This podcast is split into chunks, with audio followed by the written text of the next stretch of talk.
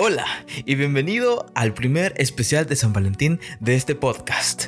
Sí, por primera vez voy a hacer un especial porque primero me encuentro en un estado emocional óptimo como para hablar de estas cosas, pero además de eso es, ¿por qué no? Aprovechando las circunstancias, ¿no? 14 de febrero, wow, qué increíble día, ¿no? Hay gente que viene, pero se prepara para ir a comer, a cenar, o bueno, a ir a otros lugares también donde no necesariamente van a comer comida, ¿no? Pero en fin, es un día donde todas las parejas se reúnen, se dan besos, se dan abrazos, se dicen te quiero, te amo siempre juntos para siempre y toda la onda. Hay otros que, por ejemplo en mi caso, que nos vamos a quedar viendo orgullo y prejuicio mientras comemos sorbete, vamos a ver La La también para que el dolor se sienta más. en fin, que el día es prolifera el amor, ¿no? Y Saben, pensando en esto, uno no se da cuenta de lo difícil que es entablar una relación. Especialmente enamorarse, ¿no? Es como que fuera un juego de ajedrez. Siempre hay movimientos específicos, ¿no? Tomar en cuenta muchas cosas. ¿Qué te aporta esa persona? ¿Qué necesitas en tu vida? ¿Esa persona lo vale?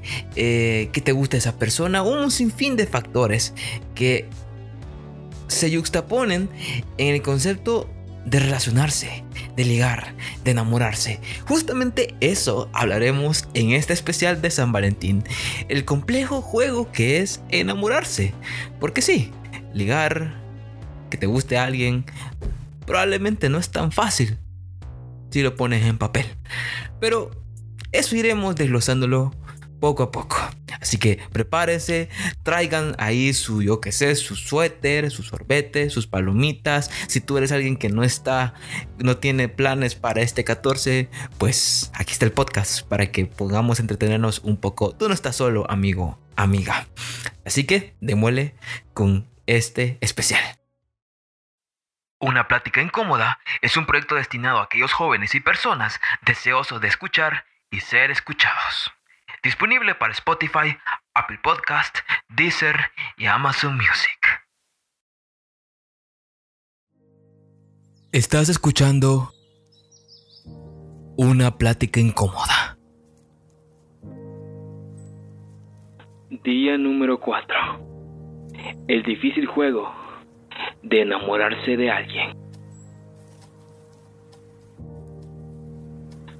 Recuerda siempre compartir este episodio si resulta de tu agrado.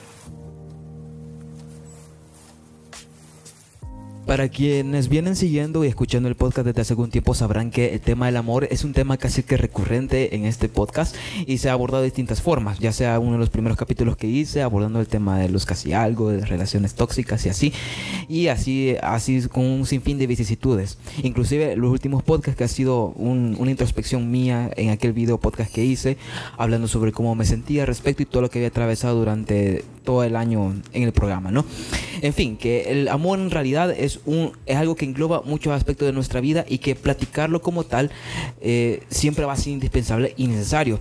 Pero aquí hay una cosa, que siempre hay algo en el momento cuando tú estás conociendo a alguien. Cuando tú estás conociendo a alguien, cuando tú estás enamorándote de alguien, ese aspecto es uno de los más interesantes y probablemente uno de los más adictivos. Porque admitamos, el hecho de conocer a alguien, descubrir sus sentimientos, sentir que quieres estar con esa persona, es algo que todos en algún momento hemos experimentado o queremos experimentar. Por lo tanto, ese acercamiento con esa persona es algo que vamos a discutir este día.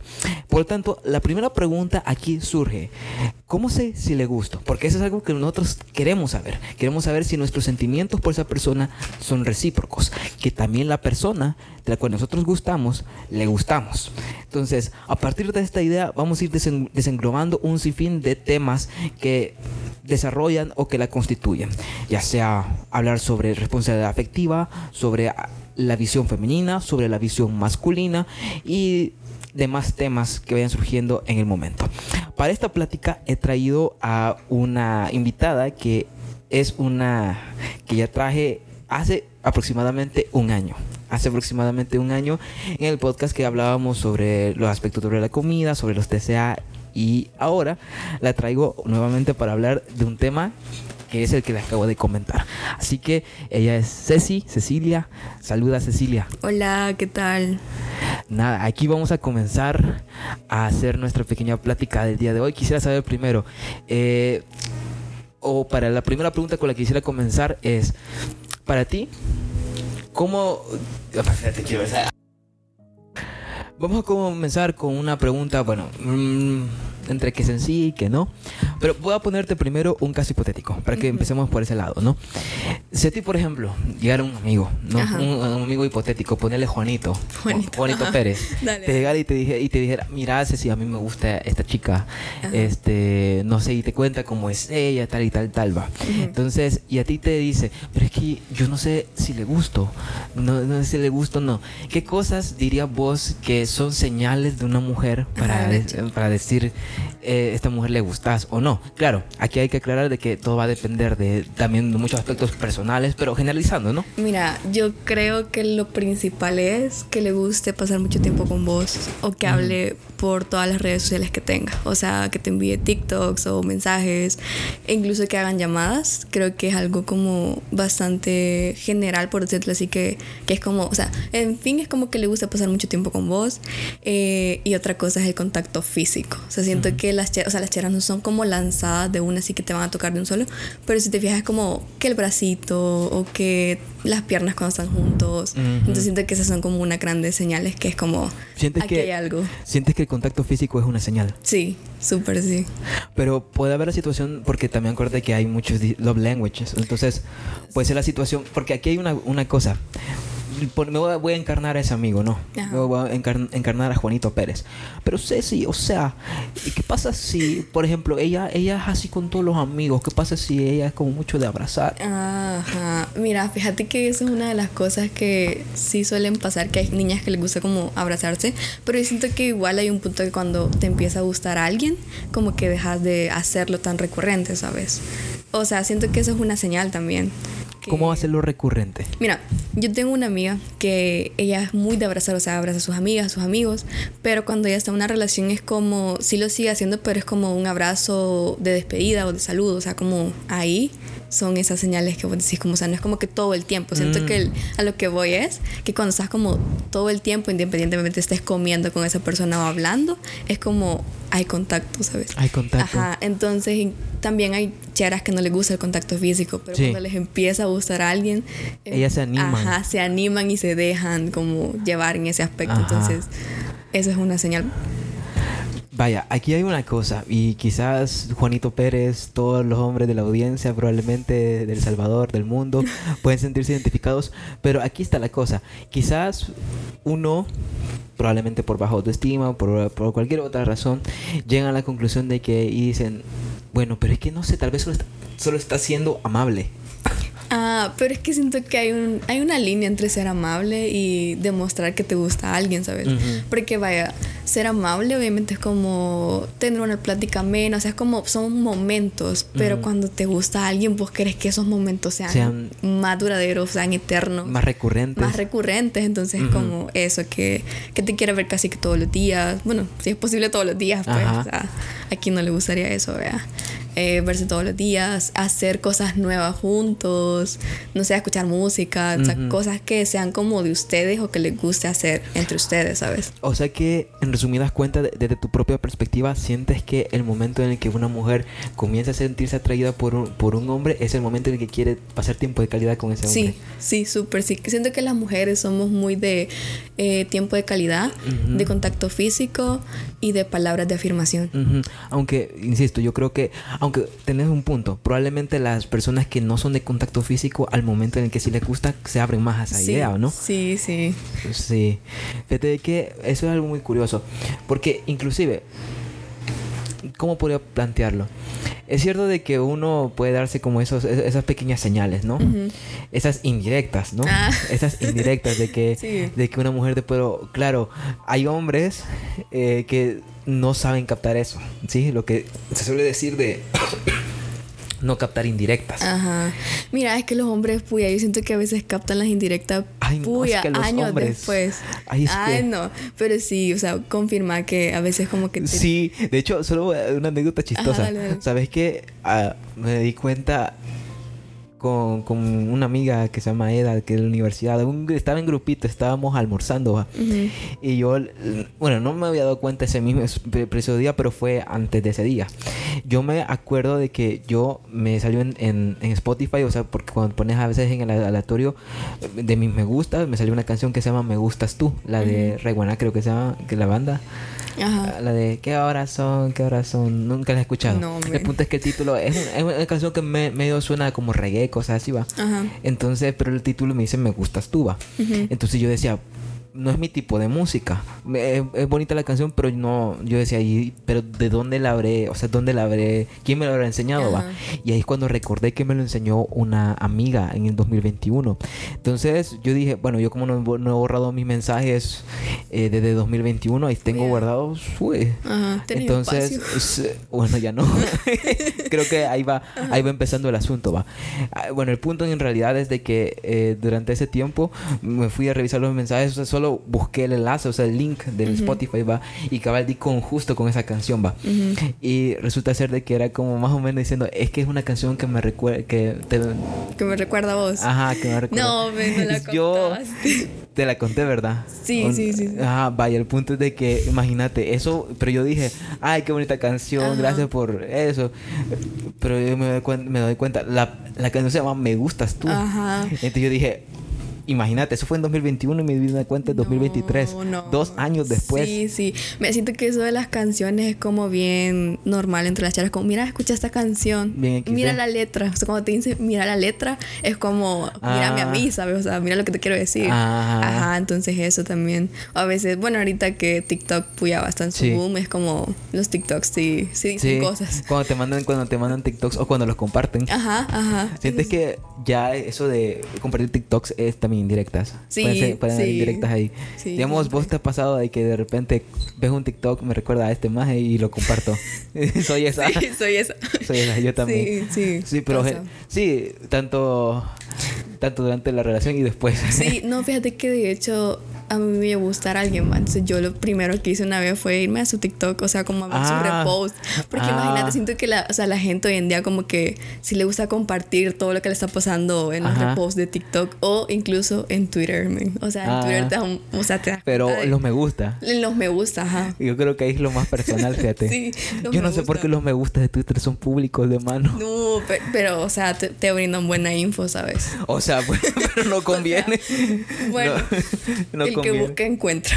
Bueno, sí, pero, o sea, se puede malinterpretar también, pues. Porque Sí, imagínate sí. que uno, pues yo qué sé, pues, ajá, dale. Mira, yo siento que sí se pueden malinterpretar, pero es que vos no, no le das like a, cual- o sea, a cualquier cosa. O sea, Bueno, yo sí. no. O sea, pero, o sea, tal vez no cualquier cosa, pues no digamos, por ejemplo, yo qué sé, bombardeo en Venezuela. Puta. Bueno, si son memes de bombardeo. Te puse algo realme- realmente estúpido. Ajá. Pero digamos que sí tienes razón. Tal vez no cualquier cosa le das like. Pero yo siento que aquí una cosa. A veces nuestro ego puede hablar más por nosotros. Porque suponete de que vos decís, ah, esto tal vez sea para mí. Y quizás no lo es. Ah, quizás sí, solamente es algo que haber pensado de otra forma. Pero nuestro ego hace creernos a nosotros de que es. Que es, que es para nosotros. Ajá, sí, pero también creo que hay indicios que te pueden decir como, mira... ¿Qué clase de indicios crees que pueden ser O sea, esos? ponele, va, tipo, vos, o sea, digamos, andas con alguien en ondas o yo qué sé, y como, ay, esta canción es de nosotros. Y la Ah, con- o sea, vaya. como ahí, Ajá. sí, hay como motivos, ¿sabes? Vaya, por ejemplo, no sé si te comenté alguna vez, fíjate que una, una vez una exnovia que Ajá. este nosotros vimos una película, la de Eterno Resplandor, no me si recuerdas, si se llama con Jim Carrey Ajá. y la de la de Titanic, eh, Ajá. Kate Winslet. Entonces en esa película yo se la enseñé, nosotros la vimos juntos y tiempo después cuando ya habíamos terminado ella había recompartido ese No, clip ajá. ajá, de la película. Entonces, no sé, yo en mi mente dije, bueno, no sé, tal vez le habrá gustado la película. Ajá. Pero es que, bueno, es, es que depende. Por ponerte de un ejemplo, ¿va? Ajá. O No, sea, pero yo sí siento que sí cuando, digamos... Porque es cuando- demasiado obvio, porque es algo que ya Ajá, viste es con la obvio. persona, ¿verdad? Sí, sí. O otra cosa son como cuando co- empiezas a compartir gusto musical o los artistas en sí. O sea, que digamos, vaya, ah, yo te, te enseño este artista y vos como que te, te empieza a gustar un montón. Es como, obviamente va a quedar el recuerdo de, de ah, por esta persona. Ah, Entonces, o sea, ahí- por ejemplo, suponete de que a ti te enseñan, yo que sé, Coldplay, por ejemplo. Ajá. Entonces, esa persona, o sea, si te enseñan Coldplay, ahora cuando escuchas Coldplay te va a recordar, recordar a la Sí. persona, ¿sentís? Sí, yo sí siento que sí. Mm, sí. Pero, ¿por qué crees? O sea, yo te, te voy a decir mi opinión, pero quisiera Ajá. saber la tuya primero. ¿Por qué crees que a los hombres les cuesta tanto captar las indirectas? Mm, es que fíjate que algo que me da mucha risa, siento que los hombres tienen mente de niño en, hasta cierto punto, o sea, como en- plan de, están bien idos en otras cosas, men, o sea, súper, no, es que no sé cómo- ni siquiera cómo explicarlo, pero ajá, es como eso de cuando llegas a conocer a la persona, o sea, los cheros son como niños literalmente. Entonces les cuesta un montón. O sea, si no sos como directa con ellos, o sea, es como ellos ni siquiera como, o sea, ni por la cabeza les pasa, pues, sino que años después, así como te pasó a Ajá, vos. exacto. Ajá. Fíjate que yo te voy a dar mi... Fíjate que siento que, insisto, depende. Todo va a ser esta conversación, depende. Depende. Depende. Depende. Pero cuando me preguntan lo básico de mi carrera, depende. No, pero vaya. Eh, en mi caso, te voy a poner mi caso, siento que ha habido situaciones en las que yo he malinterpretado cuando le gusto a una chica, porque digamos que cuando he sentido que algo es mutuo, yo me animo a, a dar ese primer paso. Y de hecho es algo que quisiera comentar contigo después, lo de dar, dar- quién da el primer paso, ¿no? Ajá. ¿Quién da el primer paso? Pero, en fin, que yo pues y me animo a dar paso cuando siento que o tengo por lo menos la idea de que yo también le gusto a la otra persona, va. Y cosa que casi, o sea, la mayoría del tiempo no me ha funcionado y tal vez yo no he tenido buen ojo yo, o no sé, o no, no, no he interpretado bien las cosas, pero el punto es que ha habido situaciones en las que yo he dicho, me gustas y He pues... dicho que no. Ajá, y cuando yo sentía que sí, o sea, porque a veces me, me decían cosas así, me, me, me, Ajá, me tiraban labia, cosas te, así. te quiero, o sea, te quiero preguntar como qué cosas, o sea, según vos, le gustaba, o sea, qué era lo que te hacía sentir que le gustaba y todo Me eso? abrazaba, me decía cosas bonitas, guapo, no sé qué. Ajá. O sea, esas cosas me, me, me hacían creer de que por lo menos remotamente algo sentía por mí, va. Ajá. Y la cuestión está de que me dijo que yo no le gustaba. En serio. Entonces, quizás por el conjunto de experiencias, porque no, no fue ni la única vez, fueron Varias va- veces. ah, varias veces que, que pasó que yo, yo interpreté, o sea, o por lo menos así me dieron a entender de que, o sea, muy confuso el asunto, va. Entonces, desde ahí yo digo, mejor prefiero pensar que son amables hasta que llegue algo, no sé, y ahí es cuando entra el problema, hasta que llegue algo que de verdad me compruebe que no solo es porque son amables. Y ahí está la cosa, cuando tú pasas creyendo que todas son amables, entonces no sos capaz de, de entender que eso es para ti, o sea, que es algo indirecto hacia ti, porque crees que es algo general, que solo lo sueltan porque ya es así, no es algo que es para ti. Entonces, yo siento que eso es lo que suele suceder a veces con los hombres, que ellos por el miedo a sentir que están malinterpretando sus, sus las emociones de las, de las cheras Ajá. es, o de los cheros también. Sí. Ajá. Cuando están interpre- malinterpretando las intenciones de la otra persona, como que tienen eso. Y aquí te voy a decir una cosa y te voy a decir un secreto. Ujú. Hay veces, hay veces en las que los hombres sí captan las indirectas. Y se hacen los Y se locos. hacen los, o sea, se quedan Jason Se quedan Jason, y se sí. quedan Jason. Y eh, sucede esas dos, pero todas esas dos o que no las capten o que se queden Jason vienen para mí del mismo, del mismo problema, del misma causa y es del miedo a sentir de que mm, están jugando con él, En serio. que no le están siendo honesto con sus sentimientos. Y, o sea, ¿cómo evadís el hecho de que alguien, que una chera te tire la onda? O sea, en tu caso personal, o sea, tipo, o un chero en general, según vos, ¿cómo lo evade? O sea, porque la- igual las cheras también sienten cuando un chero les evade, o sea, como eso. Bueno, en mi caso mm, Solo te da risa. XD. ¿Te imaginas? Te amo mucho. XD. Hijo puta. No, No, mira, en mi caso siento que lo que hago es. eh, O sea, el cambio de tema. O sea, cambio de tema. O quizás, tal vez para que no suene tan cínico, pero es igual, siempre se nota un poco como que. Ujú. y le digo gracias por todo eso y no sé qué, pero es como que decir algo como de, a- de- de agradecimiento, pero sin, sin que llegue al punto de sonar como recíproco, como que suene como, ay, sí, yo también. yo te- también, ajá. sí, yo también, sino que suene como agradecimiento. Ajá. Entonces, ajá, y como que pasar a hablar de otra cosa. Pero claro, vos decís eso, de que obviamente las cheras notan cuando les están evadiendo. Sí, sí, o sea, es súper obvio. Pues te ha pasado de que le has dicho, Mm, o sea, no quiero sonar, pero no.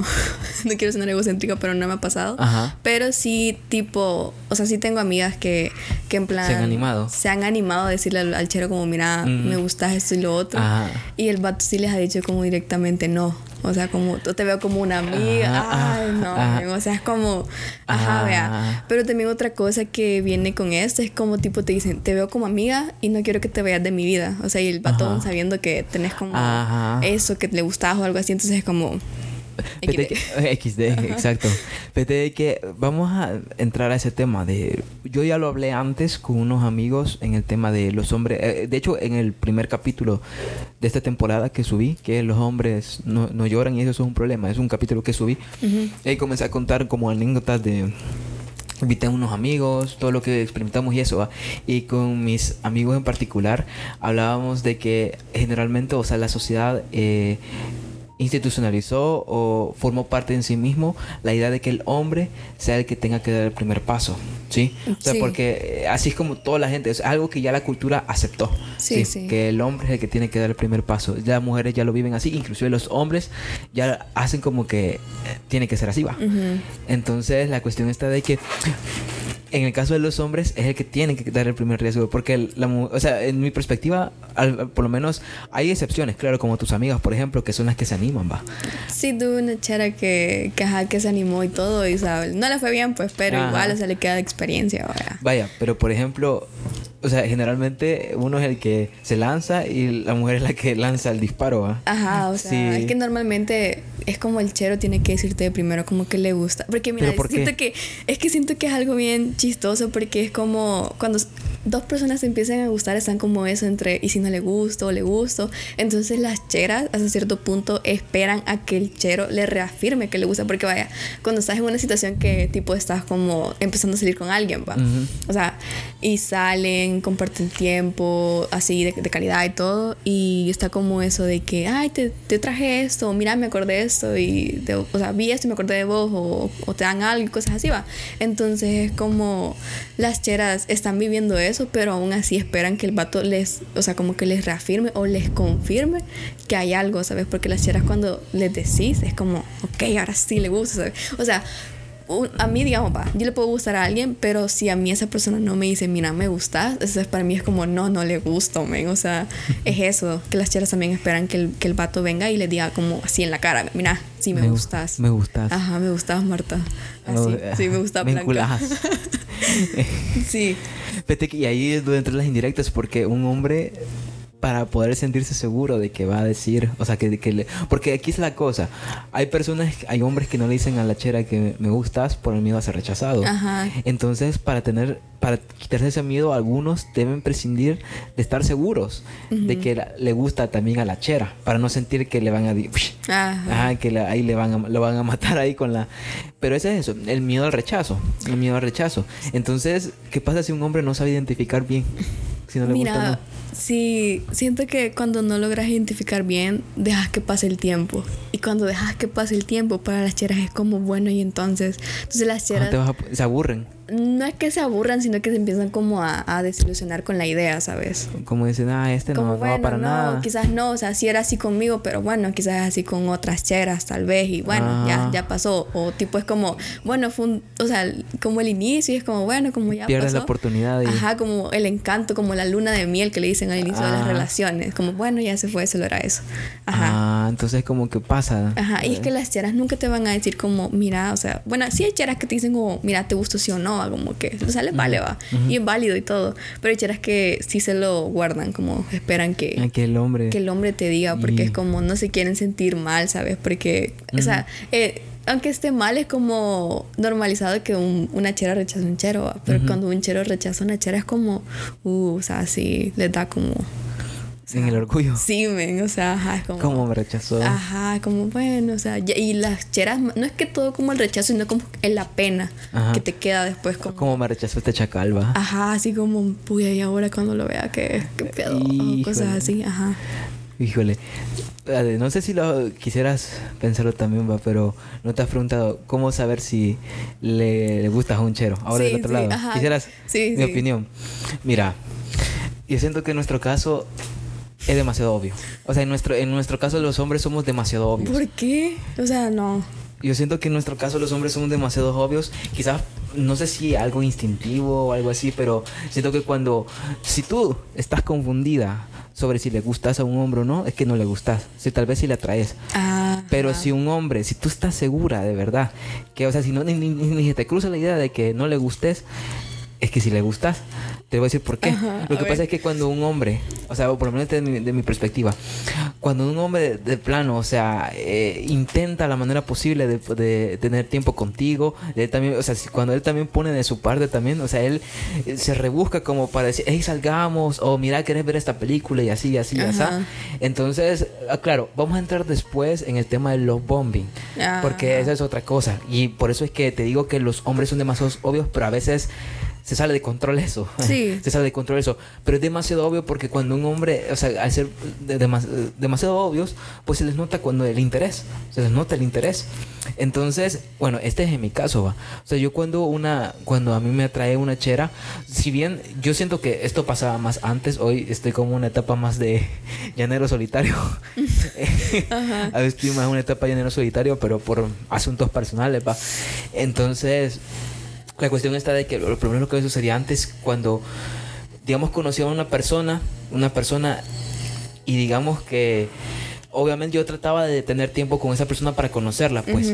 Y, y si entre más pasaba el tiempo y más la conocía y más me gustaba, entonces ya digamos que al, mes ya se me empezaba a notar que, que a mí me gustaba. O sea, tal vez porque yo le empezaba a mandar cosas y así. Y claro, tú vas a depender también de cómo es el hombre. Porque cada manera de, de expresar tu interés para un hombre va a ser diferente. Porque en mi caso podría haber sido yo que sea mandar o, o imágenes o decir que quieres ver una película, cosas así. Pero tal vez para otro hombre que quizás sea más introvertido, su manera de expresar su interés sea como, por ejemplo, hey, mira, ¿querés que escuchemos música? ¿O querés que nos, nos sentemos acá? O yo qué sé. Es como que cada uno busca la manera a su, propio, a, su propia forma de poder acercarse a esa persona, ¿no?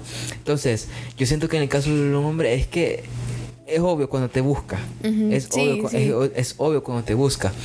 Entonces, claro, hay veces en las que, pero, pero eh, sucede en el caso de hombres eh, con baja autoestima, a veces sin responsabilidad afectiva, que eso se sale de control. O sea, es como que de plano, de- de- De desde un principio. Ahora, si un hombre, por ejemplo, eh, de nuevo, este es, todo lo que hemos dicho es nuestra opinión, va. Sí. Así que no hagan, eh, no... Es basado en nuestra opinión. Ajá, no es una ley absoluta. Ajá. Pero si, por ejemplo, nomás se conocen, digamos que no tienen ni un mes de conocerse y ya empieza a bombardearte, así No, como... eso sí es eso, eso, eso sí es... Eso es love bombing. Sí, sí, porque sí. es como que ya intenta llegarte a ti para que le... Para que... Ajá. O sea, trata de mostrar su mejor cara para que se enamore de ti y ya después cuando ya tú ya te enamoraste, ¡pum! Salud. Sa- salud. Sí. Es como, como, so- es como una checklist. Quiero gustar a esta persona y ya Va, ya después. le gusté, ya me voy, ya, salud. ni modo. Ajá. Ahora, cuando un hombre se da el tiempo a conocerte poco a poco, de manera paulatina, tal vez, y aquí uno puede decir, ay, pero es que me, me da miedo verme intenso. Todo va a depender, va. Todo va a depender porque a veces no, no, no siento que la intensidad es muy relativa, ¿sabes? Sí. Porque va a depender de la persona. Va a depender de la persona, porque por ejemplo, que tú le estés, yo qué sé, pidiendo ver una película, pues para una persona puede sonar intenso, pero para otras no. O sea, otras que realmente, es solo poner un ejemplo, ¿va? Para una persona puede sonar intenso, pero para otra persona no. Entonces, la intensidad es relativo, pero que tú seas fiel a ti mismo y decir, hey, mira, yo quiero conocer a esa persona, dame esa oportunidad de conocer a esa persona, es lo importante. Porque hay una diferencia. Tú lo estás haciendo porque así eres tú, no porque Ajá. quieres convencer a otra persona de que eres la máscara que estás Ajá. aparentando. No, y fíjate que eso también este, pasa cuando empezás a mensajearte con una persona. Ajá. Que tipo, le voy a contestar dentro de tantas horas. O lo voy a hacer. Ajá, Ajá, ese es otro punto que es como. Que tipo, las ch- no es normalmente las cheras sí se tardan un poquito más en contestar Ajá. que los hombres, ¿verdad? Pero sí es como porque te quieres hacer ver interesante o que no depende, o sea, porque las cheras, o sea, bueno, a mí me ha pasado que tipo me empieza a gustar alguien, me empezamos a mensajear y veo que me escribe y lo veo y digo, no, no lo puedo contestar a los tres minutos, ¿sabes? Tengo que esperar media No, hora, una no- hora. No, no me quiero ver intenso. Ajá, entonces es como que dejas de, de, Ah. de lado un momento el cel, haces Aunque si otras te soy cosas. honesto, Yo también lo hago. Ajá, sí, sí, o sea, creo que es algo que normalmente hacemos, pero al final es como, bueno, o sea, tenés como que aprender a, a o sea, si querés, si te gusta a alguien, es como, te gusta, men, o sea, Ajá, como, tenés que ser No tenés que evadirlo, ¿sabes? Ajá. Porque a veces pasa que querés como evadirte el tema del amor. Pero siento que eso es como autosabotaje. Ajá, autosabotajes, a eso es lo que voy, o sea, te autosaboteas como el inicio de una relación o Ajá. algo así. Ajá. Porque no te das la oportunidad de conocer a esa persona. Porque obviamente para desarrollar una relación tendrías que saber cómo es la persona. Sí. O sea, quise hacerte la pregunta. ¿A ti en cuánto tiempo como de, digamos, de conocerse, te han dicho, por ejemplo, a ti, me gustas, me gustas sí, Mira, a mí me han dicho al mes. al mes? Sí, al mes. O pasado el mes. Ajá. Ajá.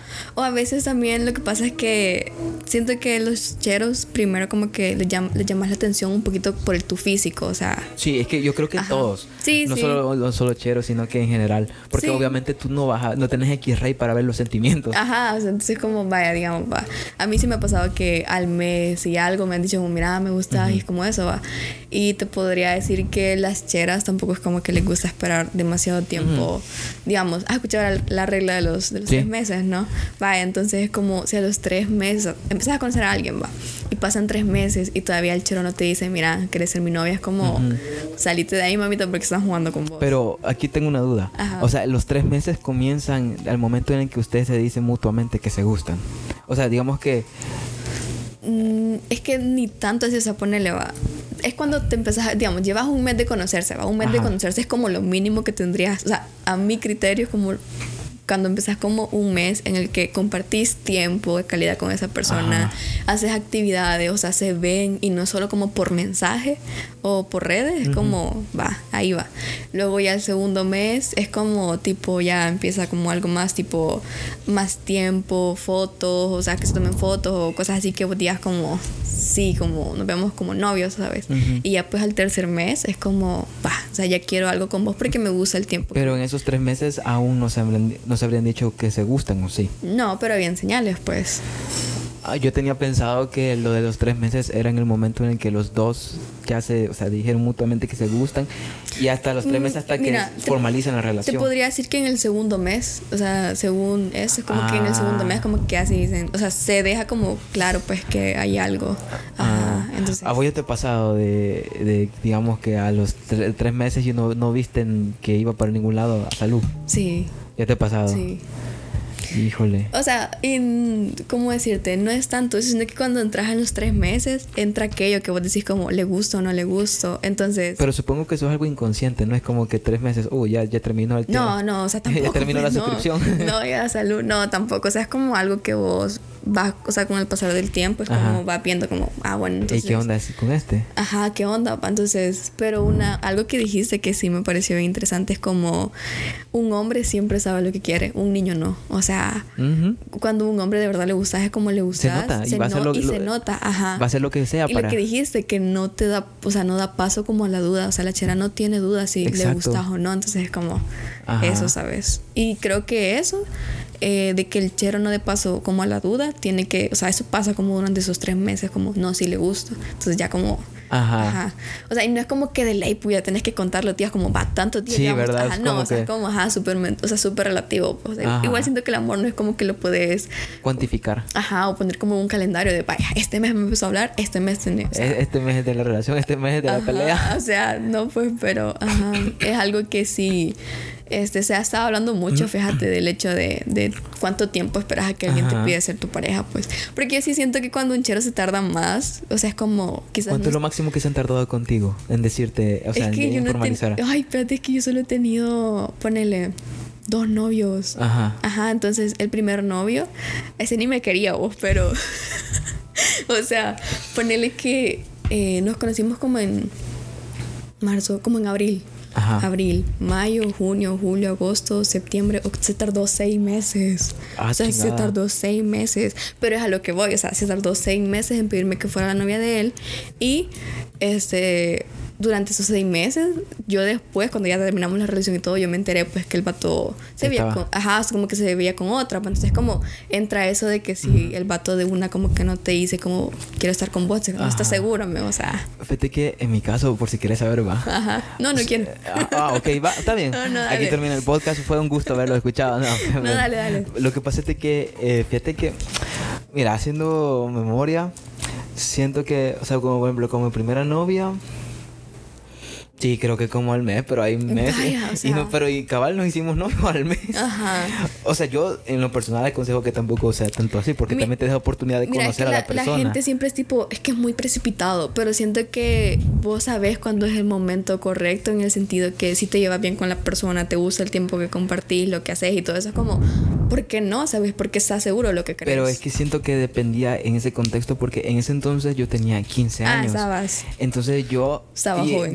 voy a admitir que tal vez en ese momento no lo hice tanto porque fuera demasiado una atracción genuina, sino porque, o sea, quería probar que tenía, podía tener novia. Y eso es algo que, o sea, obviamente ya no pasaría porque ya no, yo no, y eso es un error que cometí en ese entonces porque no había que probar nada. Ajá. O sea, no había que probar que yo podía tener novia. O sea, no, no, no tenías por qué sentirte validado a partir de hacer algo en ese aspecto. Pero, o sea, mira la edad que tenías. Tenías 15. O sea, pero, eso es lo que, te voy, a lo que te voy a decir. O sea, fue precipitado porque no era una decisión que venía de mí mismo, sino era por algo coaccionado a querer probar algo, crear un punto. Y, fíjate que en las cheras creo que también ha pasado porque, o sea, yo te dije que había tenido dos novios, pero hay un tercero por ahí. Un tercero en discordia. no, pero siento que, o sea, él no fue, sí me pidió ser su novia, pero es que vaya, a lo que estás hablando vos, como no tenías que probar nada. Yo me acuerdo que cuando este tercer niño este, me pidió como hacer algo, yo siento que hasta, el punto, hasta cierto punto como que acepté porque él me trataba bien, pero no me traía tanto, ¿sabes? Y es como eh, que hoy en día como que obviamente las chavas eh, lo mínimo que se merecen es que las traten bien y que les den respeto y todo. Entonces es como en ese entonces, ponele, yo tenía, quiero ver, 16 por ahí. Entonces estaba pequeño todavía. Va. Entonces la cuestión es de que yo quería como probar eso de que estar en una relación en la que a mí me tratasen bien, o sea, como eso, como que me cuidaran, fueran Pero tal vez no tenías tanta atracción como Pero ajá, entonces es como después me di cuenta que a veces no tienes que andar con alguien solo porque te trate bien, sino porque también que te guste. Ajá, tiene que haber un equilibrio. Ajá, tiene que haber un equilibrio en que te atraiga y pues obviamente que te respete, que es lo mínimo, pues. Desde que, o sea, así fue como en mi, en mi caso, con mi primera novia. Después, y ajá, digamos que antes de los 20, digamos que antes de los 20, digamos que era relativamente rápido. Ajá.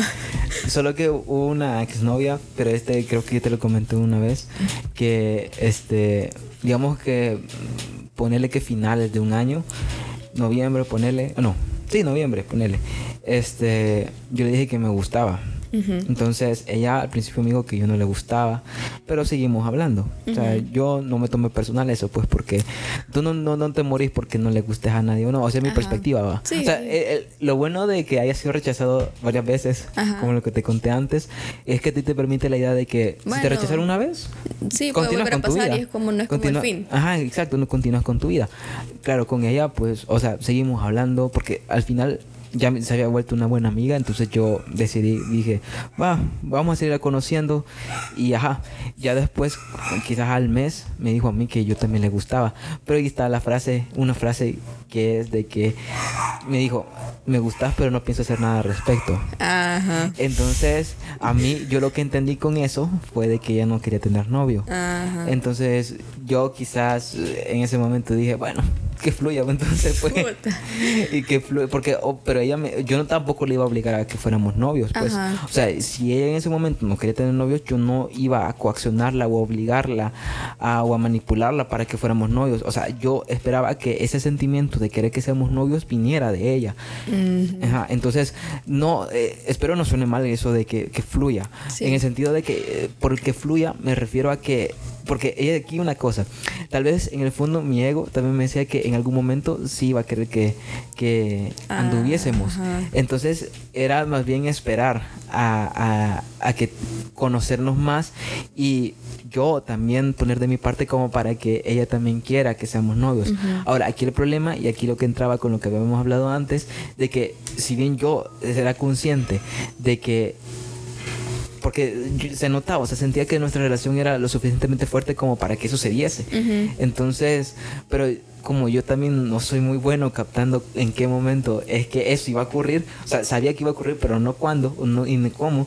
Entonces llegó, he llegado a un punto, o sea, tomó como medio año, o sea, casi como igual, como, seis meses, cabal. Entonces ya llegó un momento en el que ella fue más directa y como que me dio a entender de que, ajá, o sea, vamos a ser novios o, no, o qué. Entonces ya desde ese momento yo dije, ah, pues este es el momento, este es el momento, ya, ya cambió el chip, o sea, ya dejó de, decir, ya no quiere hacer nada al respecto, a que tal vez no haya hacer algo al respecto, pero que ella espere que yo haga algo al respecto. Sí, ajá, eso es lo que te iba a decir, que vos quizás lo tomaste como por el hecho de no quiere tener novio y ahí muere, pero cuando te, te dijo como no pienso hacer nada al respecto, es como hacemos algo, ¿sabes? Ajá, pero en mi perspectiva, o sea, siento que mi punto es válido porque tampoco quería forzarla a, hacer algo que ella no quería. Ajá. Sí, desde ella, porque yo me tomé eso tal vez muy literal, porque en el fondo quería pensar de que ella estaba siendo honesta con esa, con, con esa idea y decir, bueno, si no quiere tener novio, respeto eso tal vez en algún momento quiera, pero no la voy a forzar a hacerlo, no la voy a obligar a que decida.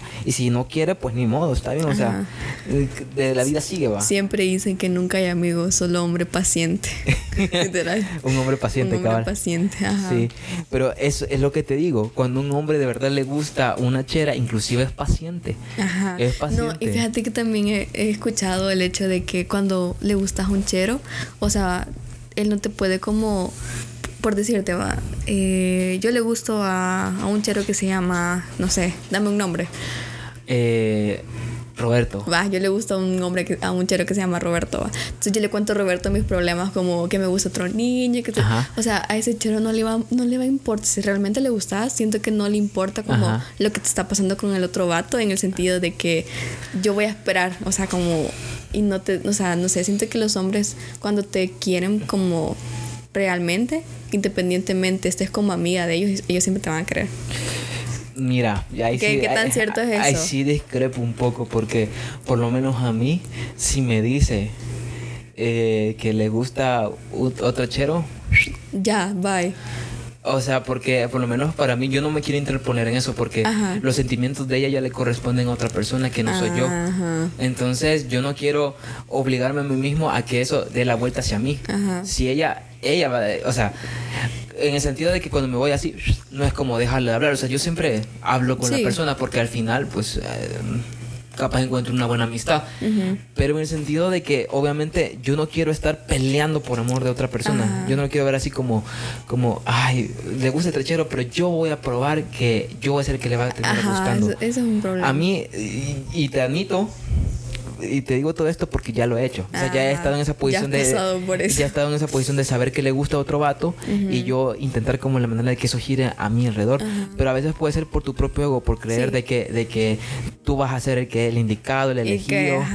Pero yo digo, mm, yo siento que lo peor que puedes hacer es competir por amor. Andar pidiendo migajas. Y yo, sinceramente, cuando una chera me dice, me gustas, ok, está bien. O sea, nadie está obligado a que yo le guste y si te gusta ese, ese chero, está bien, o sea, es tu propio gusto, Pero ya de ese momento yo digo, bueno, Fui a ver, ya, ya, ya su mira está en otra persona que no soy yo. Además, y esto me ha pasado, si ella me dice a mí de que me gusta este, ese chero, a veces yo lo interpreto como que, mira, me gusta este chero, entonces no lo intentes. Ajá, Ajá. A veces siento que a veces, pero también depende de la persona. Sí. Porque supongo que a veces hay, hay cheras que lo dicen para como ser honestas, otras sí lo dicen como para alejarte. Entonces, cual sea que los dos, yo soy fiel a mí mismo. Y yo trato de pensar, bueno, o sea, si ella se va a enamorar, que sea siendo yo mismo. O sea, siendo yo. No, no, yo aquí no voy a forzar la situación para que dé la vuelta. Yo voy a seguir siendo siempre mí mismo. Y si le gusto, bueno. Y si a mí me sigue gustando, qué bien. Pero, digamos, para si una chera tipo te dice, no, fíjate que ahorita no, porque me Vaya, vos le creas a alguien, va y te dice, no, fíjate que me gusta Fulanito de tal, o sea, me gusta otra persona. Y bueno, quedan, siguen hablando y todo. Y después ya no sea nada con la persona que te había dicho que le gustaba. Y después viene y te dice, mira, sí, creo que me gusta. ¿Cómo, o sea, ¿cómo lo toman los cheros? Siento que ahí como que le dan un poquito, o sea, el ego entra muy... Mira, la cuestión está de, yo ya he pasado también por esa situación. Muy amor, he pasado por toda la situación. Sí, yo he pasado por esa situación. Fíjate de que es feo porque lo que pasa es de que cuando te, las veces en las que te lo han dicho es como para llenar un vacío. Como que con este chero no se dio, entonces este que estaba ahí, yo soy su plato de segunda mesa, entonces te voy a, te voy a agarrar así. Ajá. Entonces, eh, o sea, se siente feo porque al principio quizás no lo ves así, o sea, dices, hey, qué chivo, o sea, ya me dio la oportunidad, te la perdió, pero te das cuenta que, que vos no sos el que está ganando, sino ella. pues, sí. Eh, pues sí, porque como digo, con este no se dio, entonces con el que tenía ahí guardado, pues, ajá.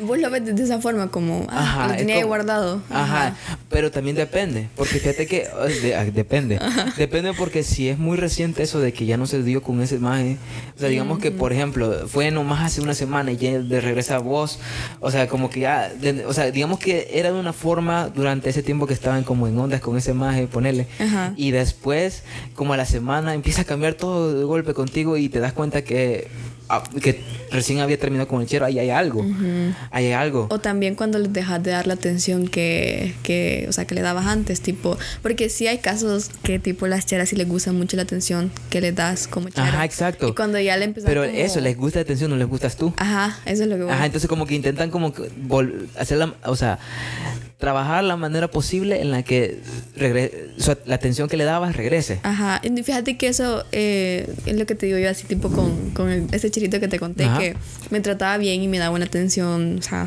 súper, súper caballeroso, la verdad, él. Ujú. Pero, o sea, lo que voy es eso, que es como no, no quizás no me gustaba él ni, ni lo que teníamos, porque, o sea, nuestra convivencia era como bien... como Bien la- simple. Ajá, bien simple, no, no se sentía como aquello cuando te gusta Como alguien. que es, ese fervor de cuando te Ajá. enamoras de alguien. Entonces es como, quizás no me gustaba como tal, o sea, él en sí, sino que como La manera en lo, que te te po- tra- lo que te puede dar. Ajá. Desde que sí, y. O sea, con, o sea, y para terminar eso, lo de. Al final, o sea, yo, yo aprendí de que, o sea. Ya si es, por ejemplo, yo que sé. mm, A mí siempre. Cada uno tendrá su opinión, va. Pero a mí me gusta saber como, tipo eso de la plática de que, hey, cuánto.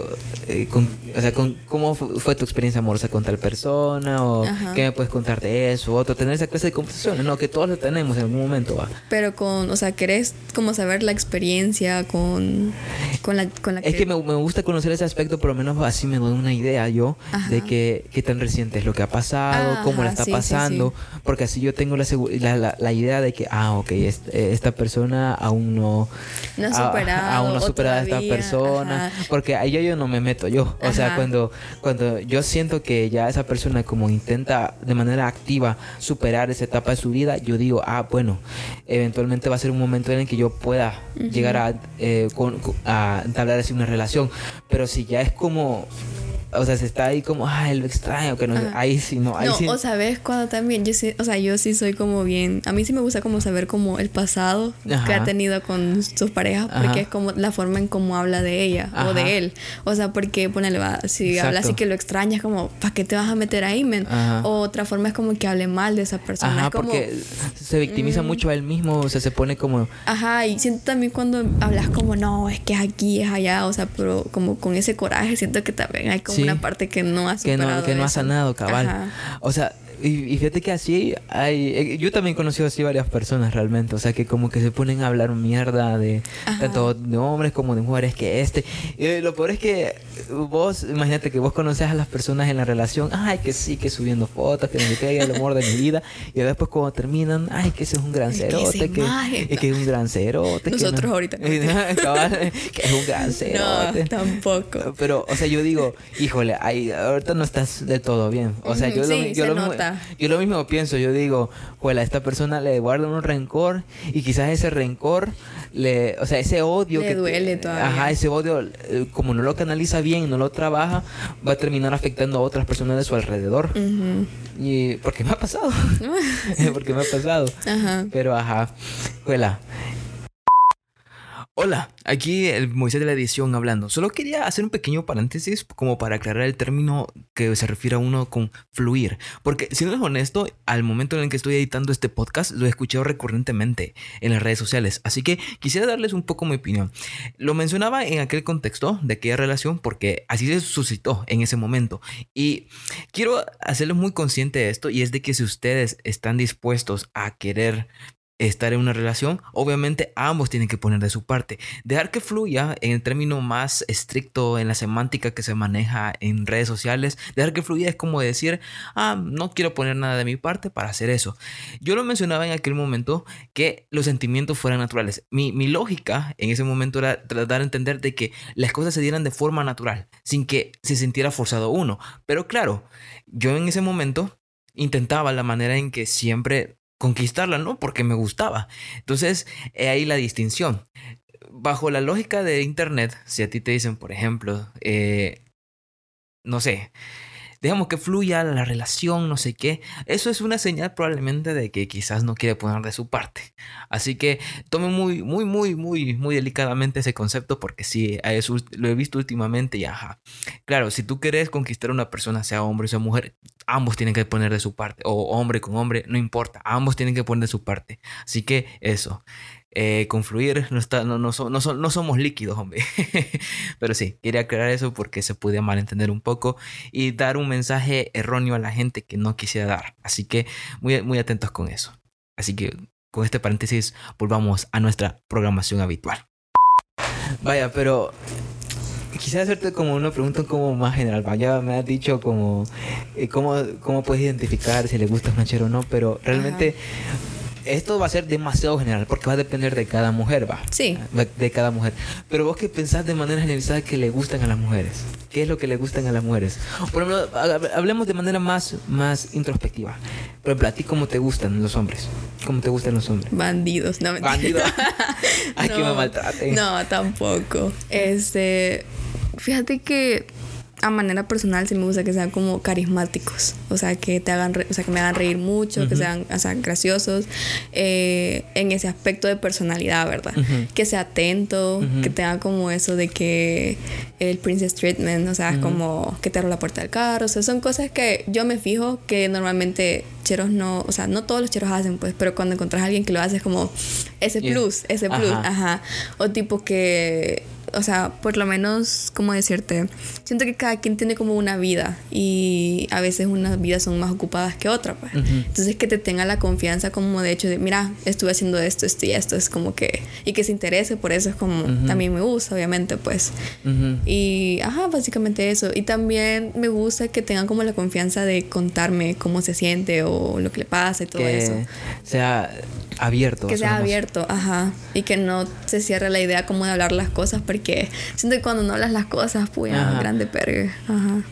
O sea que sentís que un hombre que es abierto emocionalmente, o sea que no tiene miedo a mostrar sus emociones, siente que es algo atractivo para ti. Sí, o sea, sí, a mí sí me gusta. O sea, pero ¿qué es lo que te cruza la mente cuando ves un hombre así?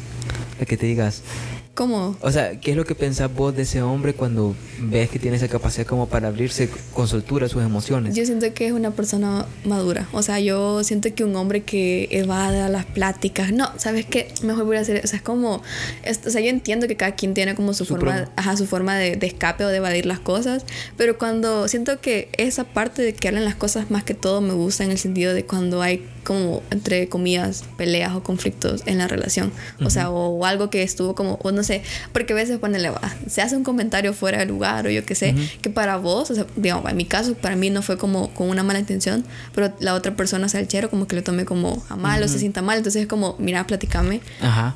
O sea, que te diga, que en vez de tratarte con actitudes tóxicas, mejor te diga, es mira, fíjate que esto me hizo sentir mal. O sea, como no tener esa pena de, de, admitirte que algo lo hizo sentir mal. Ajá, eso. Ajá cierto, porque si lo ponemos en perspectiva, una persona tenga esa capacidad para reconocer sus propios sentimientos, habla de que si en algún momento algo le molesta, para él le va a ser fácil decirte que le molesta eso. O sea, como él ya sabe verlo en sí mismo, ya puede decir a otra persona. Y otra cosa también es que cuando se toman, o sea, cuando se toman el tiempo de escuchar lo que a vos te hace sentir mal, y no lo invalidan. Ajá, no cuando no invalidan eso es como, o sea, obviamente... Cuando dicen XD. Ajá, cuando dicen XD. Entonces, como eso, ¿sabes? Porque siento de que vos también puedes estar dando, pero también tenés que recibir. Exacto, o sea, porque siento que en una sociedad donde todo es individualista, o sea, el, amor se ve muy inmiscuido porque es como que yo no quiero zafar algo de mí y también la otra persona no quiere zafar de mí. Es cuando las relaciones mueren porque una relación es algo de ceder. Ajá, y sabes, siento que a veces cuesta ceder. Exacto. Por, orgullo, por ego o por miedo a verte vulnerable. Porque yo tuve una experiencia en la que, ponele va, eh, fue con mi segundo novio. La cuestión es de que ah, yo en ese entonces no lo veía como algo, o sea, como decirte, como algo malo, pero ahora que ya pasó el tiempo es como que, bueno, sí tenía quizás como razón esta persona, que me pasó una situación que a él no le gustaba que yo tuviera un amigo, pero o sea, yo, porque yo sé poner límites y todo eso es como, porque te afecta si sabes, o sea, como yo lo veía como desde la perspectiva de no me tenés confianza a mí. Entonces, pero para la otra persona era una perspectiva totalmente diferente. Entonces, ahí donde ya como quizás en ese entonces no me gustaba verme vulnerable al hecho de aceptar como, como el hecho de, bueno, quizás, o sea, pero, como decirte, no me gustaba como aceptar el hecho de que yo tenía que hacer algo como para complacerlo, o sea, me daba como miedo como hacer cosas como solo por complacerlo a él, ¿sabes? Entonces es como, uy, como esa pelea interna entre, entre tu voz, que conoces tus límites y sabes, o sea, como lo que está viviendo todo, y como la otra parte de la, de la otra persona, pues que obviamente se ve afectada. Yo prefiero creer que el amor es, es el abandono de la individualidad frente a una visión mutua. O sea, cada persona, eh, o sea, porque te voy a decir una frase que creo que la decía que este psicólogo Martín Baró, que es, un, uno de los jesuitas que fue asesinado en la UCA, ¿En, la, guerra civil. Él decía de que entre el sujeto y la realidad hay una acción en cuanto ideológica. O sea, que nosotros percibimos nuestra realidad a través de nuestra propia ideología. Es decir, que la realidad para cada uno va a ser distinta porque cada uno lo percibe a través de sus propias ideas, de sus propias convicciones, de sus propios significados internos. Entonces, eh, yo siempre quiero creer de que el amor es el momento en el que tú abandonas tu propia idiosincrasia y tus propias ideas y planteas la idea de visualizar la realidad ahora no, no solamente de tu perspectiva, sino que de la perspectiva de, los, de ambos. O sea, que ambos acoplan esa, esa realidad, de ver la realidad, y ahí es cuando entra el choque, porque algunos no quieren dejar de ver la realidad de una forma u otra, y a veces uno trata yo siento que las relaciones sanas prosperan en el momento en el que ambos deciden aprender algo uno del otro. Sí. Totalmente. O sea, yo sí considero que obviamente tenés que ser empático en muchas cosas. Tener responsabilidad afectiva. Haces tener responsabilidad afectiva, ¿sabes? Y a veces cuesta ponerte en, los zapatos de, de, otra persona, pero cuando vos, mira, yo siento que, bueno, en mi caso personal, cuando yo quiero a alguien, o sea, es como yo siempre trato de, o sea, yo ya aprendí que tengo que ponerme en los zapatos de esa persona, pero no dejo, o sea, no tengo que tampoco dejar que esos zapatos como que que, como decirte, que me pisoteen con esos ah, mismos zapatos. Ajá. Siento que tiene que haber un equilibrio sano. Y por eso, mira, yo siento que hay una idea errónea en internet de que eso, de que para tener, para amar a otra persona tienes que amarte a ti mismo. O sea, porque siento que lo hacen ver como un requisito. Como que para que, para que tengas derecho a que una persona te ame, tendrás que amarte a ti mismo como una llave que desbloquea a otra. Siento que no es tanto como un requisito, sino que es una herramienta que te sirve para ti identificar y saber sobrellevar relaciones a lo largo del mundo. Porque la cuestión está de que tú al reconocer en ti mismo un amor que te pertenece a ti y que te lo das a ti mismo, eh, te das cuenta que cosas quisieras tener o no en tu vida. Por ejemplo, digamos que tú haces algo que a ti mismo te daña. Por ejemplo, por, ejemplo, decís, ay puta, qué pendejo fui en este examen, te comenzás a mortificar con la idea de que, ay, pude haber hecho mejor o cosas así. Claramente eso es una acción que retroactivamente a ti te está afectando porque tú estás invalidando tu propio esfuerzo y estás además diciendo de que, que no sos un ser humano, que debiste haber sido una máquina para no haber cometido ese error. Entonces, claramente es una acción que a ti te está afectando. Y cuando tú trabajas tu autoestima, sos capaz de reconocer que eso que tú estás haciendo te hace daño y lo dejas de hacer, ¿sí? Porque eh, es eso, para, por tu salud mental. Entonces, cuando una persona lo haga, vas a saber identificarlo porque es algo que tú no te harías a ti mismo.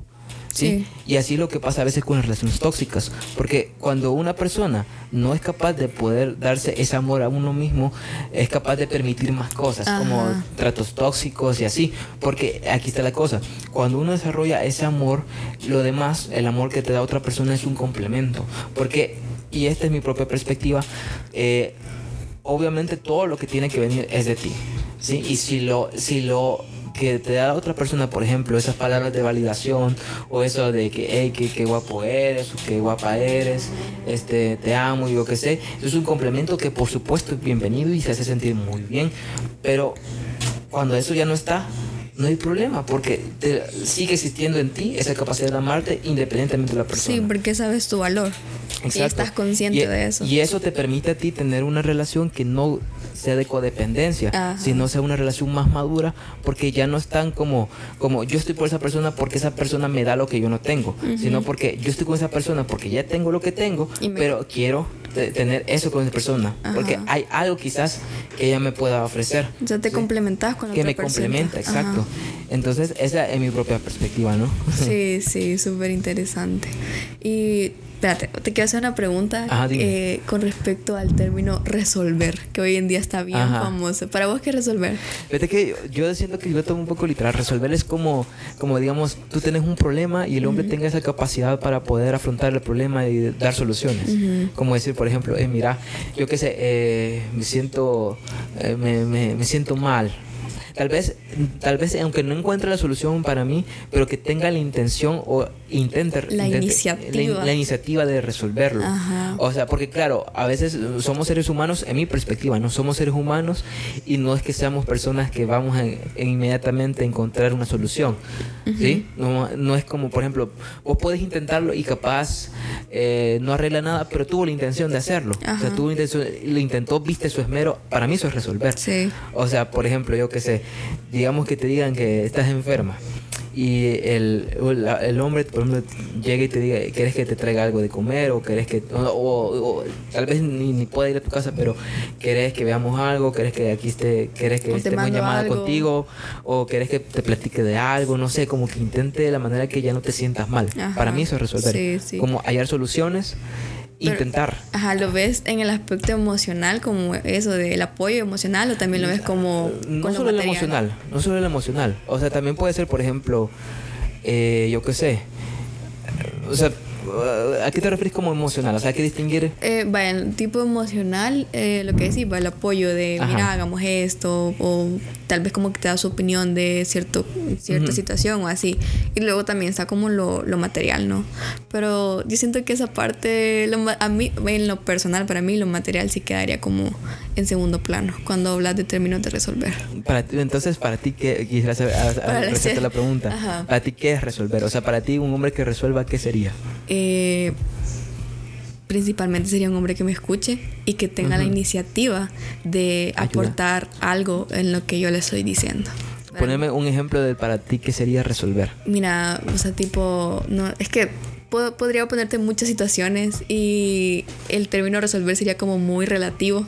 Muy En el- ambiguo, quizás. Ajá, porque en el sentido de ponerle, yo lo puedo decir como, mira, me está pasando, estoy pasando un mal tiempo, eh, cierto familiar se me enfermó, estoy en el hospital. Entonces que un hombre llegue como, mira, te voy a dejar esto, esto, lo otro, es como, uy, amén, o sea, está resolviendo. Está, está resolviendo Sí, el cabal. sí. Fíjate que yo siento que prefiero verlo como hasta cierto punto ser un adulto funcional, si lo pones de algún Ajá, modo. O sea, porque ajá. eso de resolver es, implica de que un hombre sea un adulto funcional, Sí. decir, que tenga la capacidad como para poder afrontar los problemas de una manera adulta, o sea, de manera madura. Porque también siento que, bueno, eh, hay casos que dicen como, ah, resolvió porque te mandó Ajá. flores o porque te dio como algo muy... O sea, siento que los detalles son eso, detalles. Eh, es un detalle exacto. Ajá, entonces como que no, no es como la mezcla, o sea, sí es como una mezcla, pero es que bien... Es, es que siento que eh, como, como todo en internet las cosas son demasiado ambiguas. O sea, eh, resolver como es un término extraído de internet en algún punto el, el concepto que nosotros tenemos de, de resolver puede ser diferente para cada Sí, persona. porque fíjate que, va, lo que me decía, va, como que resolver para mí, yo creo que es el hecho de que te escuche y, o sea, haga algo con respecto a lo que escucha. O sea, porque yo le puedo decir como que, ponele, va, esa situación que es como algo personal, va, lo del Ujú. hospital y que llegue y te, y te como que te dé comida o te mande comida o cosas así, va, como, va, eso. O le puedo decir como, ay, no, fíjate que tengo, o sea, tengo, no sé, eh, como quiero comprarme esta cámara o lo otro. Entonces, como que vos solo se lo decís, o sea, no se lo pedís. Eso es Ujú. lo que voy. Cuando, cuando no pedís las cosas, es como, y te escucharon y te dan algo que, que escucharon, que vos deseabas o querías, es como ahí, pues también. Y por ejemplo, pero digamos que en ese caso de la cámara, si es algo caro, pero no tiene la posibilidad para permitírselo, pero digamos que él intenta como la manera de hacer algo al- alternativo, como Ajá. algo que... Se- es que se valora. Mira, yo, yo sí siento que a mí no me importa mucho Lo lo, ma- lo material o lo económico, sino Ujú. que la intención de la persona. Porque también hay problemas, o sea, así he visto como que algo muy común eh, y que es un problema a mi forma de ver, que también como que te dicen como, ¿por qué vas a estar con una persona que no te dé, o sea, no te ofrezca? ¿sabes? Siento que no, no es tanto eso, sino que el hecho de tenés que estar con alguien que si no tiene, se esfuerce. Fíjate que siento que hay toda una tendencia porque algo que acabas de, mencionar y que me pareció muy curioso, eso de lo económico, porque siento que a, lo de resolver se le atribuye también una connotación económica, sobre todo en internet. Ah, sí, Porque, o sea, siento que también hay una, hay una, el concepto de, de resolver maneja una coyuntura o maneja más o menos como lo de, ¿cómo lo podría plantear? Trata de preservar al hombre tradicional. A mi parecer, siento que él maneja esa idea muy- en, en gran o, o mayor medida. En gran o menor medida. Porque, ponerle, siento que cuando le dan esa connotación económica al resolver, dicen un hombre que me aporte económicamente. Es decir, un hombre que, que provea. Ajá. Un hombre que provea. Entonces, ese concepto de proveer viene de una convención, de un, de un status quo, de una familia tradicional. Sí. Sí, del hombre que debe ser el que, que trabaja y al otro lado que la mujer la que debe, o sea, perm- permanecer y que continúen los valores, los roles de género tradicionales desde hace mucho tiempo. Porque fíjate que hay una cosa, no, creo que no sé si lo decía Kierkegaard o no me acuerdo quién lo decía, pero el punto es de que hay una, hay una idea. Ponerle de que en cada época o en cada generación hay lo que se conoce como una tesis. Por ejemplo, eh, en la Edad Media, ponerle que era, yo qué sé, el oscurantismo, esa era la tesis en esa época. Entonces, con, el, con otra generación vino el renacimiento, esa era la antítesis, una idea que viene a contrastar las convenciones que se tenían de la época anterior. Entonces, la tesis y la antítesis cuando estas chocan entre sí, tienen que llegar a un punto en que generan una síntesis, es decir, lo mejor de ambos mundos. Sí. Entonces, lo que siento que estamos experimentando hoy en día y con lo que te decía de resolver, cuando tú a resolver le das la connotación económica de un hombre que debe proveer, tú haces que esos valores tradicionales permanezcan. Durante esta época, o por lo menos durante los 2010, hubo como toda esa tendencia de que romper los valores tradicionales, romper Ajá, con la que- familia tradicional. la esa era la mujer- tesis, ajá. esa era la tesis, ¿no? Que irónicamente esa venía a ser la antítesis de los tra- valores tradicionales anteriormente, ¿no? O sea, venía a romper con el paradigma. Justamente ahora lo que pasa es lo, inver- lo inverso. Ahora, esto de resolver viene a tratar de romper con lo de que ya habíamos resuelto. No sé si me explico. Sí. O sea que ponerle en perspectiva, está el, el anti-roles anti-roles familiares y los roles familiares. Entonces los anti-roles familiares vienen a, vienen a ser contrapuestos contra todo eso, contra los roles familiares que están regresando de nuevo, contra lo de resolver y cosas así. En resumidas cuentas, y para que no se me pierdan, eh, lo que estoy tratando de decir es de que eh, lo de resolver, el concepto de resolver viene a tratar de cambiar o regresar a lo que éramos antes, a lo que éramos del concepto de los, lo- los roles. De que el hombre tiene de que, el hombre tiene que proveer. Ajá. Y fíjate que siento que, por lo menos en una sociedad tan dinámica como la que es ahorita, porque eh, hay un libro que se llama eh, eh, no espérame creo que era el mundo líquido creo que así se llamaba que decía de que antes las cosas vivíamos en un mundo un, un mundo donde las cosas no eran efímeras. Las cosas no estaban hechas para ser la- las cosas estaban fabricadas o en general todo estaba hecho para que para que dure sí para que no sea imperecedero. Y eso implica en una sociedad que las cosas duren más las relaciones duren más. Entonces en una sociedad líquida todo se vuelve más efímero porque todo está hecho para que dure poco para que lo consumas más. Y eso afecta a la manera en cómo el ser humano interactúa con su propia realidad y con las personas que se rodea porque hace que las cosas sean más efímeras Entonces, en un mundo donde todo es tan cambiante, tan dinámico, todo dura, dura tan poco, es obvio pensar que los roles de género también tendrían que estar cambiando, Cambiando. porque nosotros también cambiamos con la sociedad y tratar de regresar a esos roles, a mi propia perspectiva, siento que es algo contraproducente, porque ponte, en una sociedad dinámica, capitalista, tenemos crisis económicas. El Salvador es un país que aún pasa por una crisis económica. Entonces, lo que era uno en, en un sector de clase media, plantear de que encontrar un trabajo es sumamente difícil. Sí. Entonces, obviamente, esta situación económica plantea la idea de que ya no solamente el hombre puede subsistir, o sea, si un hombre logra encontrar un empleo que le, le, le satisfaga y que tenga como gane dos mil dólares, pero eso es suerte. Eso en parte, obviamente, puede ser esfuerzo, sí, pero el capitalismo no es merico- meritocrático. O sea, el capitalismo a veces se ve favorecido por, por cosas familiares, por suerte. No, no vamos a negar que también puede ser parte de su esfuerzo, pero no es todo el conjunto. Ajá. Entonces, plantea una sociedad en donde la economía está ya no solamente sustentada por un hombre que provea, sino que también está sustentada porque ahora una familia tienen que trabajar los dos. Entonces, en esa perspectiva yo digo, juela, ya no se trataría, a mi perspectiva, ya no se trata solo de que el hombre provea, sino que debe ser un conjunto, que ambos sean un equipo. Yo prefiero verlo así, que ambos sean un equipo, que claro, puede que un hombre puede ganar más, un gane uno menos, pero no se trata de quién gana más o quién gana menos, sino que trata de que los dos aporten a su vida algo y que subsistan, que sobrevivan ellos. Fíjate que con lo que acabas de mencionar, este, es algo que te quería decir, porque también es como el hecho de que te dicen como, no tenés que estar con un hombre que resuelva, vos tenés que ser la mujer que resuelva. Ujú. Entonces entra como ese dilema entre... Como de jalar y aflojar. Ajá, entonces es como... ¿Quién resuelve entonces? ¿Quién resuelve entonces? dos, ajá, entonces, ajá, entonces a lo que voy es eso, de que, eh, ponele, como te, estamos en, un- en una época en la que, o sea, predomina el individualismo, ¿vea? Ujú. Entonces es como, a veces pensás como, ¿qué me ofrece esta persona que no me puedo ofrecer yo sola? Entonces es como, pero entra esta otra parte que cuando ya estás hablando como de temas de amor y así, ¿por qué no dejar como de lado ese individualismo, como de esa perspectiva de no, yo estoy haciendo esto porque y él está haciendo esto otro y no es suficiente o, o yo no soy suficiente? Entonces como ese, como ese desbalance y poder llegar como a una etapa en la que vos decís como, ok, esta persona gana más que yo, sé ¿qué tiene?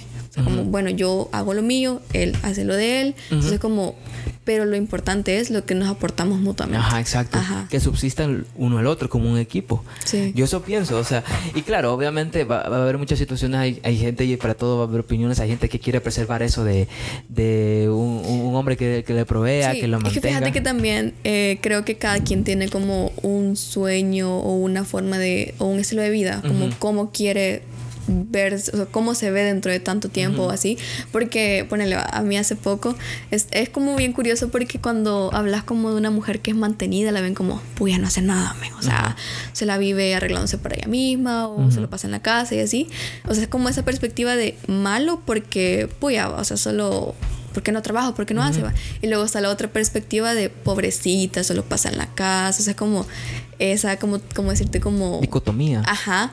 Entonces es como, yo siento que cada quien tiene como un plan de vida o un sueño de vida y es válido respetar eso. Porque yo conocí a una persona que me decía como, no es que mi sueño es ser mamá. O sea, mi sueño es estar en la casa con mis niños y, Ujú. y eso es como, está bien, Está ¿sabes? No, bien. no hay por qué juzgar como los o sea, sueños porque de los otra éxitos de cada persona van a estar relacionados a ti mismo. O sea, Ajá. porque para ti lo que puede ser éxito, sea por ejemplo tener un hogar, o Sí. inclusive, inclusive para alguien puede ser éxito levantarse. Sí, no, o sea, ponerle a otras personas que su estilo de vida quieren que sea andar viajando de un lado para Vaya, otro. y está bien. ajá, está bien, pero ah, vienen otras personas que dicen como que, puya, vos nunca vas a tener una estabilidad en una casa o en algún lugar. Entonces, como, siempre la gente siempre va a encontrar como eso negativo. Negativo. Ajá. Pero todo se trata de que si tú te sentís bien haciéndolo. Sí, o sea, ese es el punto. Fíjate que algo que yo quería decirte y quizás no, que no- esperaba que me lo preguntaras, pero bueno. O sea, Ah, a ver. o sea, cómo me gustan a mí las Ah, mujeres. sí, sí, decime. Ajá. Fíjate que a mí en lo particular, porque eh, creo que todo lo que hemos hablado de eh, el aspecto de personalidad, porque físicamente no me mencionaste nada. No, porque, o sea. Siento que- Yo, altos de más de 1,80. Y, híjole, ah, pitudo. Bueno, eso se ve. bueno, después. bueno, eso da. Eso es complemento. va. Complemento, Bueno, ganancia. bueno, este, lejos de los pitudos, entonces. Ajá, Bueno. habla. Ay, que sean inteligentes, se me olvidó mencionar Ajá. eso. Cuando un Ah, ¿en vato es súper inteligente es como bien atractivo, sí. Que te lance como 500 datos en un minuto, es como wow. Es como que en medio del beso. Sí. De hecho, ¿sabías que el Imperio Romano, sabías que Constantinopla cayó por... De verdad pensás en el Imperio Romano. O sea, antes que me contes tus gustos, pensás en el Imperio Romano. Sí. En serio, ¿cuántas veces? O sea, no es como que... eh, Es bien raro, cuando salió el memo del Imperio Romano, dejé de, empezar en- de pensar en el Imperio Romano. serio? Porque ya era consciente de que pensaba el Imperio Romano. Ajá. Entonces creo que antes de eso, sí es como que a veces te cruzaba por alguna razón. ¿Por? ¿Cómo por? O sea. No sé, es como que... O sea... Es que te digo, mira, cuando. O sea, los vatos a veces tienen una mente de niño Tan que. extraña. Tan extraño porque es ¿Sabes como. O piensan, mira, o piensan en carritos. ¿Sabes que yo un día llegó mi papá y le, le- le estaba haciendo algo acá y le dije, mira, una paloma con tenis. o sea, ponele. O mira, o piensan en carritos, o piensan en Spider-Man, o sea, Yo- en Cars o en XD. yo, yo, fíjate que a veces yo siento, mira, después te, com- te comento lo de, Ajá, mi gusto, pa. ajá. pero siento que los hombres somos unas personas, somos unas criaturas muy, muy simples a veces. Fíjate, ajá, a veces como que las cheras los perciben como seres bien complejos, así Ajá. de que, ajá, pero después te das cuenta Eh, como, No, es un no somos. niño, eh, fíjate, pero es que yo lo que mencionaba, porque yo siento que lo mencionó bastante veces lo de un niño. Siento que, y esta es mi propia perspectiva, siento que a veces un hombre, cuando ya conecta demasiado con una mujer y Deja que vea su se- niño su- interior. ajá, deja que vea su niño interior. Y ahí está donde la cosa. Cuando ya un hombre de- deja, muestra su niño interior con una mujer, Ajá. ya ahí el- No. ese hombre ya se le rompe en el corazón. Un Sí. tremendo desarrollo de personaje. No, fíjate que siento que también las cheras cuando ven que lo, porque las cheras notamos cuando un chero como que deja ver su, su niño interior, ¿sabes? Para mí creo que es las, o sea, es de las cosas como más espectaculares que te pueden pasar cuando llegas a tener una relación con alguien. Porque ahí te das cuenta como es un niño, ¿sabes? O sea, tiene como esa parte de niño y es como, bueno, eh, la necesidad femenina de querer cuidar a ese niño, ¿sabes? No, Freud, no. no, no, no, pero sí, fíjate que es muy curioso.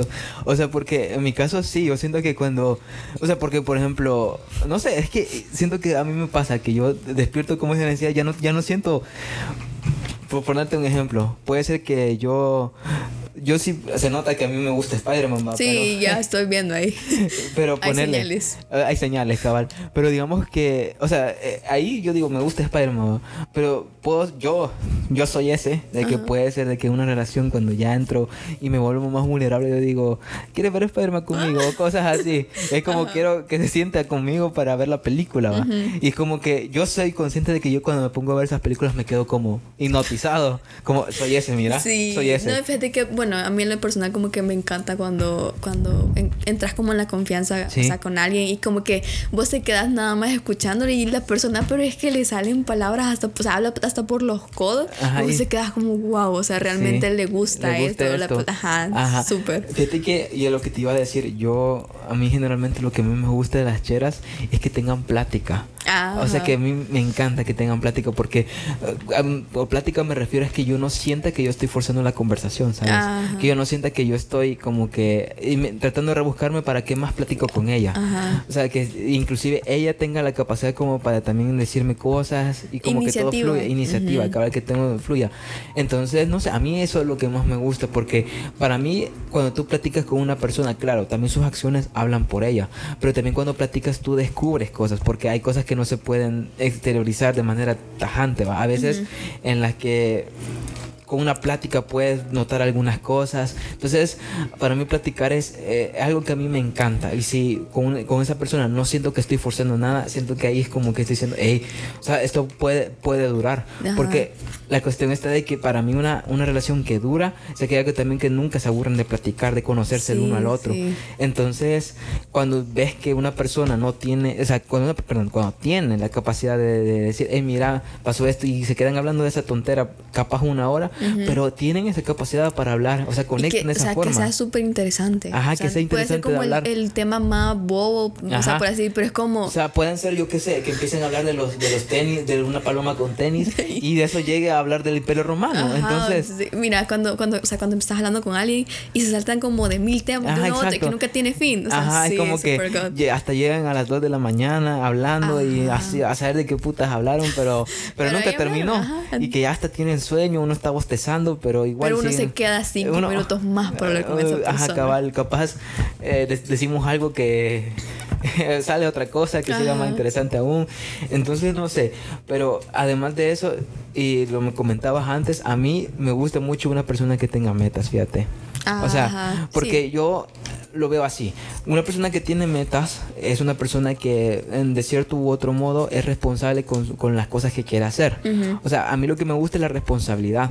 Porque, por ejemplo, eh, sobre todo en los estudios, y aquí voy a ser muy contundente con eso, Ajá. porque tampoco digo que sea súper exigente y así, así, Que porque también ya, ya, ya también ya he pasado por eso. Ajá. O sea, no, no me gusta porque siento que es una persona que también no sabe valorar su propia salud, ¿sabes?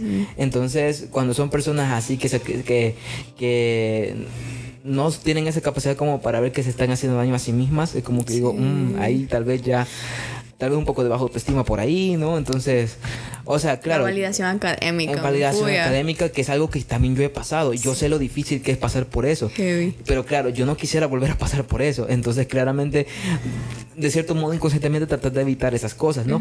Aquí a lo que voy es de que a mí me gusta que una persona que tenga metas y que sea responsable. Porque, por ejemplo, cuando, una, cuando yo veo que tal vez puede que yo, yo que sé, una materia le está costando, pero veo que intenta estudia, se se, se, se esmera, e inclusive, inclusive, aunque la pase con seis, pero la pasó, se esforzó para eso, fue responsable. O sea, no se trata de que sea aquí la... Porque para mí llegado a un punto en el que por, por más que tengas ocho o seas promedio de nueve, eso no va a hablar de, de ti. O sea, lo que va a hablar de ti es que tan dispuesto estás para hacer lo que quieras hacer. Eso a mí me gusta. Y lo veo así porque yo digo, si así es con sus cosas, podría ser así también la relación, como tra- tratar de tener responsabilidad con esas cosas y así, eso es lo que a mí me, me gusta, lo que me la atención, o sea, que tengan esa responsabilidad.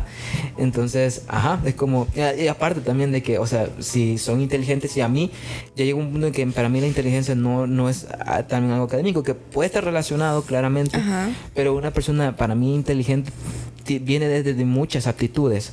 Puede ser una persona artística, para mí eso es inteligencia, Ajá. porque una persona capaz de abstraer su propia realidad y transformarlo en algo bonito. En arte. En arte.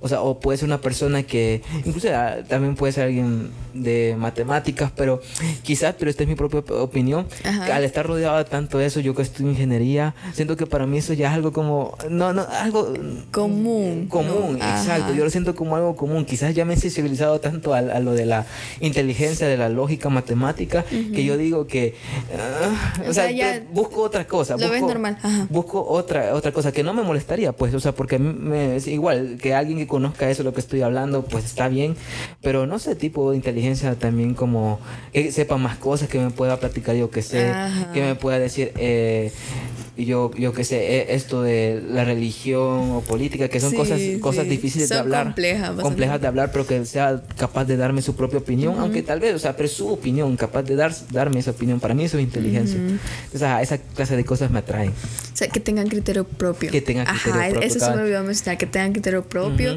Porque así creo que cuando vos, o sea, empezás como a entablar conversación con alguien, es como que te dicen, no, yo considero, yo pienso esto, lo otro, o sea, pero viene de una perspectiva propia, no es como que te dicen como, mira, fíjate que fulanito de tal, o, Ah, o tal, eso, ajá. ahí decís vos, O no. ahí dicen ese libro, o sea, es como, yo siento que leer es, o sea, indispensable, pero tampoco es como que lo que está en un libro tiene que ser Ajá. tan de ley. Lo importante es que, que sacas vos de ese libro. Ajá, eso es lo importante. ¿Qué opinas vos de ese libro?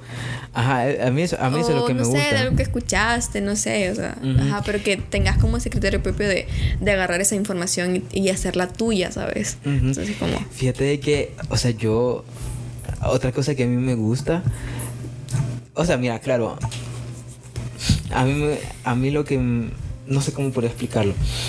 Hay veces en las que cuando noto que una chera como que nunca es, o sea, que, que es, es muy reservada en el sentido de que trata de evitar el contacto físico, va. Pero ajá, que con... Eso les atrae a los cheros, que no sea como muy top, como así de... No, ya te voy a explicar. Lo que siento que a mí me atrae es que, a pesar de haberla, o sea, cu- cuando la conocí, que, que tal vez no es así, pero que con el tiempo, cuando ya es capaz de abrirse, que sí lo haga. O sea, Ajá. ser consciente de que a pesar de que ella en un principio no lo hace, pero conmigo haga el intento de hacerlo. Ajá. Eso, es Sí, que, eh, que saber que sí. por mí le está haciendo el intento Ajá. es como algo que me digo, no sé, como que... No, igual a la, o sea, en mi caso personal o en la mayoría de cheras cuando están con alguien que tipo es como bien reservado, o sea, como decirte va, que con otras niñas como que no sea así como que las abrace ni nada de eso, o sea, y solo con vos tenga eso de que quiere estar todo el tiempo pegado Esa a vos. exclusividad. Esa exclusividad, me- no, o sea, Sí, sí. igual yo. Igual Ajá. yo. O sea, yo, yo sí siendo. Y mi- en mi caso es como que yo digo, juela, o sea, la persona está tratando de darme algo de ella. O sea, como que ella es así, pero está haciendo el esfuerzo como para también Sí. ofrecerme algo a mí. Sí. Sabiendo, o sea, por ejemplo, puede, ser que la persona no sea de contacto físico, pero sepa que yo soy de contacto físico. Ujú. Entonces, como que ella sabe y por eso también quiere ofrecérmelo. Fíjate que eso es eso es súper lindo cuando Ajá. estás en una relación y sos consciente del lenguaje de amor de, De la, la- otra de la persona. otra persona. Yo tengo mi mejor amiga, de hecho, está en una relación ahorita. Entonces estábamos hablando y me dice como, no, pero es que el lenguaje de mi, o sea, como el lenguaje de amor de mi pareja es el contacto físico y el mío es hacerle cartas, o sea, Ajá. escribir, o sea, como hacer cositas, o sea, más, Ajá. hacer todo eso. Entonces como que ella sabe y está consciente. Entonces me dice, yo, a mí me gusta dar cartas, yo sé que quizás él ahorita o no sé, no me puede Ajá. dar cartas y así, es algo que yo espero, pero soy consciente que su tipo de amor es otro, entonces como que yo veo como el- la forma en cómo él me expresa su amor mediante gestos y todo eso. ¿Sabes que ese tipo de relación yo así un- un- fue una en la que tuve? ¿En serio? Sí, o sea, de que, de que ella no está, o sea, de- conmigo ya lo intentaba, o sea, Ajá. darme contacto físico, pero yo veía que ella como que le gustaba esa dualidad de las cartas. Ay, así como algo muy romántico, Sí, algo así sí, como sí. muy, muy orgullo y prejuicio y onda así. No, cállate, una de mis Yo pelis favoritas. Yo, yo siento que Orgullo y Prejuicio fue el que vino a, elevar los estándares de las mujeres. Sí, sí, o sea, cruzar un pueblo, me... Sí, imagínate, bajo No, la lluvia. y no, espérate, que el hombre te diga así como que, que, o sea, en tu cara así, y la El forma señor tan Darcy resolvía. Sí, ese men sí resolvía. Ese el señor Darcy resolvía. Pero pues sí, o sea, yo siento, por ejemplo, yo decía, bueno, a él le gustan las cartas, entonces yo, tal vez yo no sé mucho de escribir cartas. Pero lo intentaste. lo in- lo intento, ajá, y ahí Ajá. Y es lo que importa, ¿sabes? es lo, que, es lo que importa, que sepa que la persona está intentando hacerlo por ti. Sí. Eso, eso es lo que a mí me Ay, qué bonito el amor. Qué, qué bonito el amor. Ay. Después de hablar ahí va que nada Después, que ver. ¿verdad? Después de decir, ay, no es que el amor es Después de decir, mierda". no, ni me quería. Pero es que es la cosa, siento que cuando uno hace las paces con sus propios sentimientos, con las personas como que Sí. está intentando aprender, como que ya aprende que el amor es indispensable, que es bonito y que todo a su tiempo. Sí, sí. Yo siento que, eh, bueno, no me acuerdo dónde fue que escuché eso, pero creo que cuando salís lastimado de algo siempre es como que no, fue, fue una pérdida de tiempo, lo que hice, lo que pasé, lo que me desgasté y todo. Pero siento que amar a alguien nunca va a ser una No, pérdida de igual- tiempo. Yo lo mismo opino. Ajá. Yo lo mismo opino. Déjeme dar su mano. Eso. Yo lo mismo opino porque fíjate de que, o sea, siento que de algún modo esa experiencia, o sea, vos amaste a esa persona, si de verdad fuiste honesto con tus Ajá. sentimientos y dijiste, esta persona me interesaba y todo eso, o sea, nunca vas a tener que decir que es una pérdida de tiempo haberle sido fiel a tus propios sentimientos. Sí. O sea, porque si te gustaba, es así como te sentías tú. Y en el proceso tú, a través de tus sentimientos, esos te permitieron pasar por una experiencia que te dio a aprender a ti. Y si tú decides agarrar esas experiencias y ser una mejor persona, ¿para qué hacer de menos eso? Es como decir, yo soy una buena persona, pero no hubiera querido vivir eso. Si sos una buena persona es porque viviste eso. Ajá, o sea, es lo que te toca, ¿sabes? Lo que Ajá. tiene que pasar va a pasar. Ajá, exacto. Te- ya aceptaste que lo que pasó es un evento canónico. Tenía Sí. que haber pasado para... Fíjate que cuando haces la- las paces con tu pasado, te liberas Exacto. de tantas cosas. Sí, de verdad. Fíjate que en mi caso siento que lo que... O sea, además que con mi pasado siento que yo tenía muchas cosas.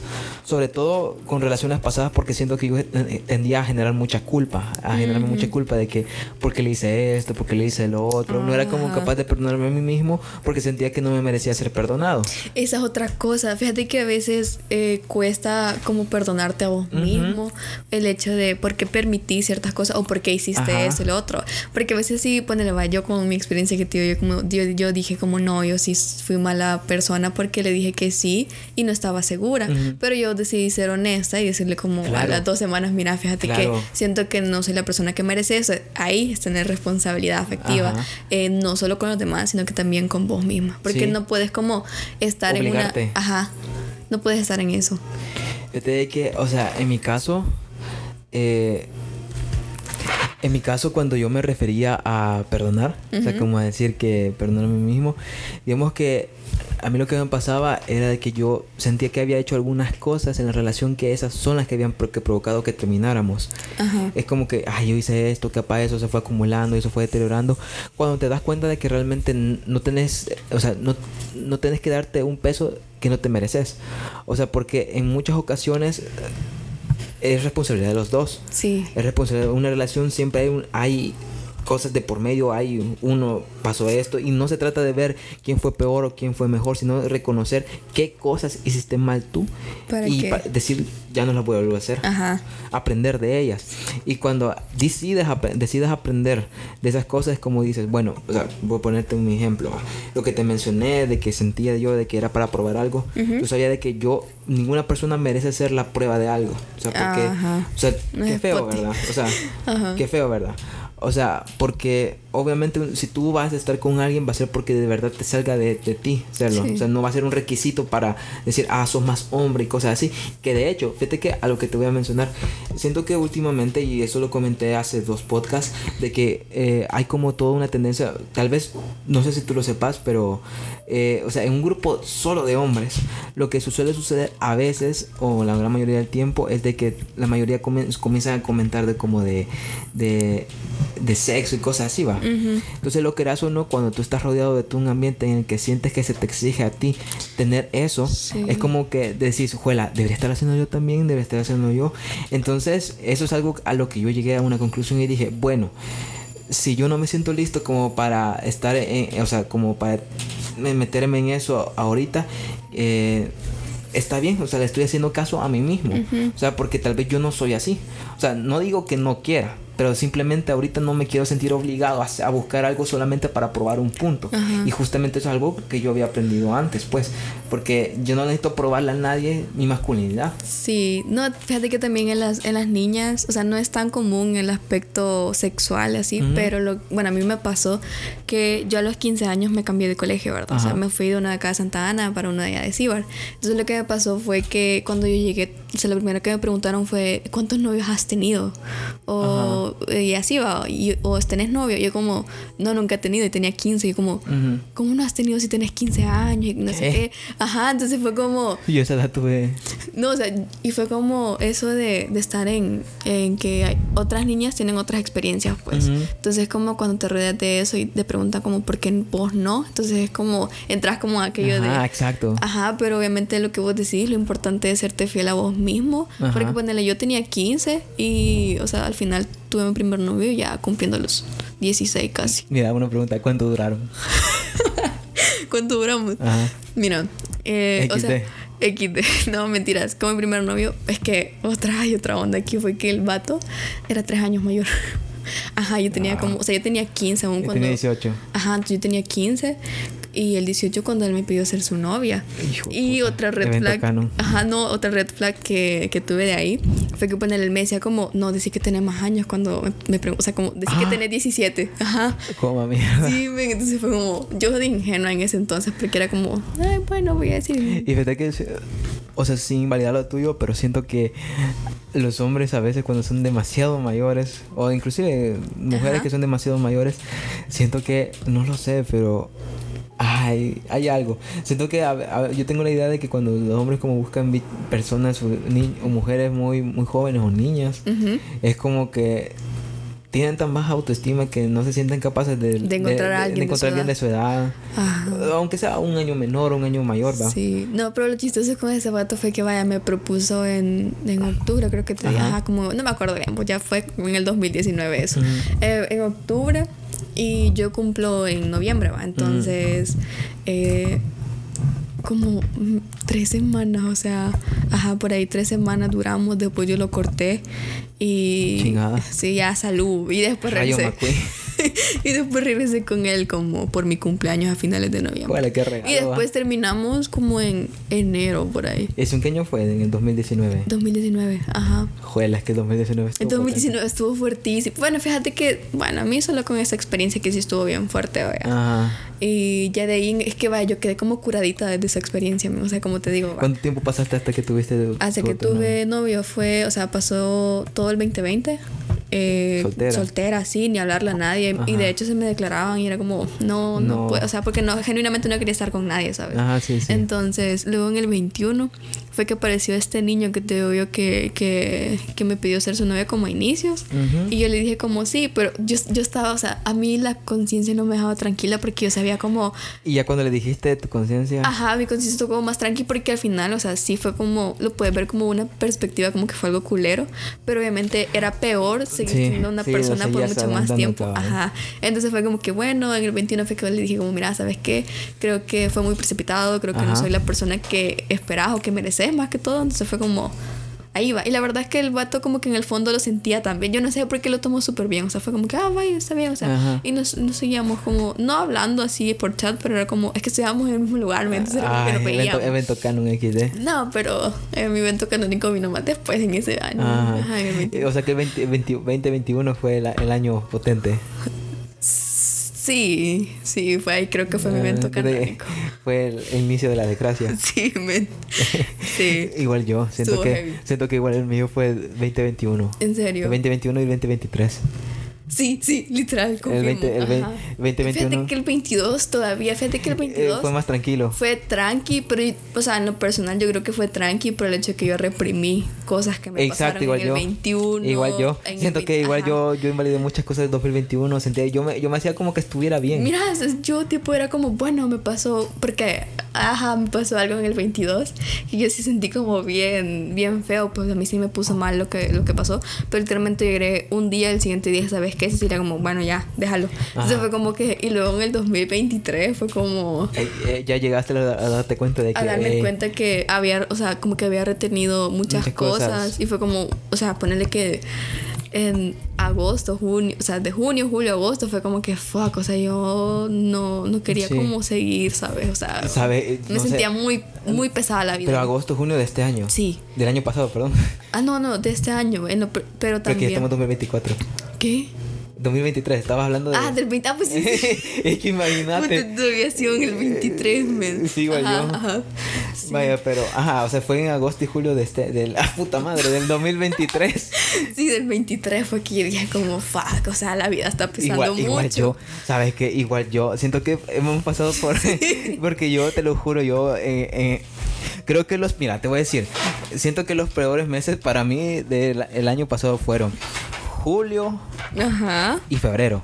Sí, sí, total. julio y febrero fueron los meses más culeros. No, fíjate que a mí, o sea, yo te podría decir que, eh, vaya, julio, agosto, fueron como unos meses que yo pegaba Ah, julio, una agosto, de sí, igual yo. respeto, o sea, Vos nunca te pasó que, o sea, mira, por ejemplo, yo cuando, ajá, cuando terminé, este, yo, yo ni anduve. No, bueno, mentira, ese es tema aparte. pero, pero es que me- es que lo que pasa es que yo me acuerdo y no sé si lo he contado antes o no, creo que sí. El punto es de que, pues, mano, me acuerdo de que el día después que terminamos, pues yo pasé en la cama, Mira. no sé, yo pasé deprimido en la cama, no sé, todo el día. Fíjate, ¿no, ¿no has escuchado eso de que el segundo día duele más Sí. que el primer? Ah, sí, súper cierto. Sí, súper es que el primero es como pasa Y adrenalina no, y... Ajá, no, y sabes cuando, cuando, cuando cuesta y duele mucho también es cuando vos sabes que te tenés que ir de ahí. Sí. Pero hay una pequeña esperanza en vos que te dice como, "Voy a- tal vez esto sea como un mal momento, después se Te fuiste arregle". queriéndote quedar. Yo, me, o sea, literalmente, o sea, fue Ah. como bien XD en Sí. agosto que yo fue como que decidí, Sí. des- mira, yo en febrero, no, marzo, abril, Ajá. Mayo, junio, por ahí como que pasaban cosillas, pa. Ajá. Entonces fue como, o sea, ni siquiera andábamos, o sea, eso es tema aparte, vea. Sí. Pero sí, mi evento canónico fue el canónico fue el del 21 porque sí Ajá. fue mi novio. Entonces con, es como, ajá, va eso, va. Pero eh, en lo que acontece el año pasado, como los... Vos sent- mira, vos solo una, una duda. Ajá. ¿Vos sentís que las cheras a veces como para darle celos al exnovio o al vato empiezan a andar con otros vatos? O sea, como para digarle, mira. Sí, hay cheras que son, sí, que, que hacen hacen eso. eso. Ajá, que hacen eso. O sea, Pero por- yo siento que es bien innecesario. O sea, sí, porque te voy a dar mi opinión. Yo siento, o mi- en mi caso, Ajá. eh, o sea, porque, por ejemplo, a mí me pasó de que, o sea, yo de repente vi que ya con otra, con otra onda, con otra persona, con otro por ahí. Y, o sea, yo sé, o sea, yo pienso que no fue por darme celos ni nada, sino Ajá. que seguir con su propia vida. Ujú. Yo eso quiero pensar, va. Eso quieres pensar. Yo eso quiero pensar, va. Que seguir con su propia vida, va. Entonces, o sea, obviamente a mí en vez de puya, no sé, ponerme celoso. A mí me puso triste No, porque... Ajá, eso es lo que voy. Uno- A, a los cheros, yo- yo sí he sido testigo y todo, yo sí soy como bien consciente que a los cheros al principio les duele o los hace sentir mal, tristes. Pero les da una razón de- para alejarse. Pero les da una razón grandísima para alejarse y, le, o sea, como que Yo al final decís... soy ese. O sea, al final decís como, bueno, esa persona como que no puede estar sola o necesita estar con alguien constantemente. Es como, al final no me perdí Ajá. mucho, ¿sabes? Es que sí, o sea, cuando... Y fíjate que así, así siendo completamente honesto contigo. Yo, mira, yo siento de que cada uno es libre de hacer lo que quiera. Ajá. Y yo no juzgo las decisiones de la persona porque son sus decisiones. Sí. O sea, yo ya cuando termino con las personas, yo sé que, o sea, obviamente las Mira, decisiones de ellos son... Ajá, son libres y también está como esa frase de no tenés que guardar Ajá. luto a nadie, que no sé qué, pero... Porque, insisto, al haberte dicho de que lo de aprender a perdonarte, yo soy consciente de que yo no fui, o sea, yo cometí muchos errores, Ajá. los cuales yo quiero pensar que he aprendido de algunos de ellos, va. Entonces, claro, yo al ser consciente que tal vez no fui perfecto, pero intenté, intenté, intenté la manera posible entre mis, entre mis propias capacidades de serlo, ¿va? Eh, ser buen novio, o sea, este, obviamente, o sea, a pesar de eso, obviamente sí como se siente raro porque a mí me ha pasado casi casi en todas las relaciones que he tenido que siempre como a los dos meses eh, mínimo ya empiezan en ondas con alguien. No, ajá. Te lo juro, no- Ay, no- papito, si te contara yo que a los Vos, dos a la los semana, dos- al día. no, a los dos días, hijo. o sea, Híjole. ok. Récord. No, de hecho, fíjate que, eh, vaya, el del 19, mi primer novio, que Ajá. te digo yo, o sea, fue como que terminamos y literalmente como a los, o sea... A los a las dos horas ya andaba publicando. te creo. Andaba publicando que le andaba hablando bonito. ¿Quién para? ¿Quién para? ¿Quién para? Alguien para hablar. No, entonces era como bien. Bien XD. XD. Ajá. Sí, horrible. Pero al final decís como, "Mua". No, pero insisto, es un- son sus decisiones. sí, Son no puedes hacer nada al respecto Ajá, o porque sea, si ya terminaron, ya terminaron. Ajá, ¿sabes? son sus decisiones, claro. Yo no voy a negar que en algún momento me duele. Sí. Pero como tú decís, siento que cuando hacen eso, siento que a mí me dan como razones para decir, bueno, ok, eh, me toca a mí ver qué hago conmigo mismo. O sea, Ajá. como, ok, salgo de acá.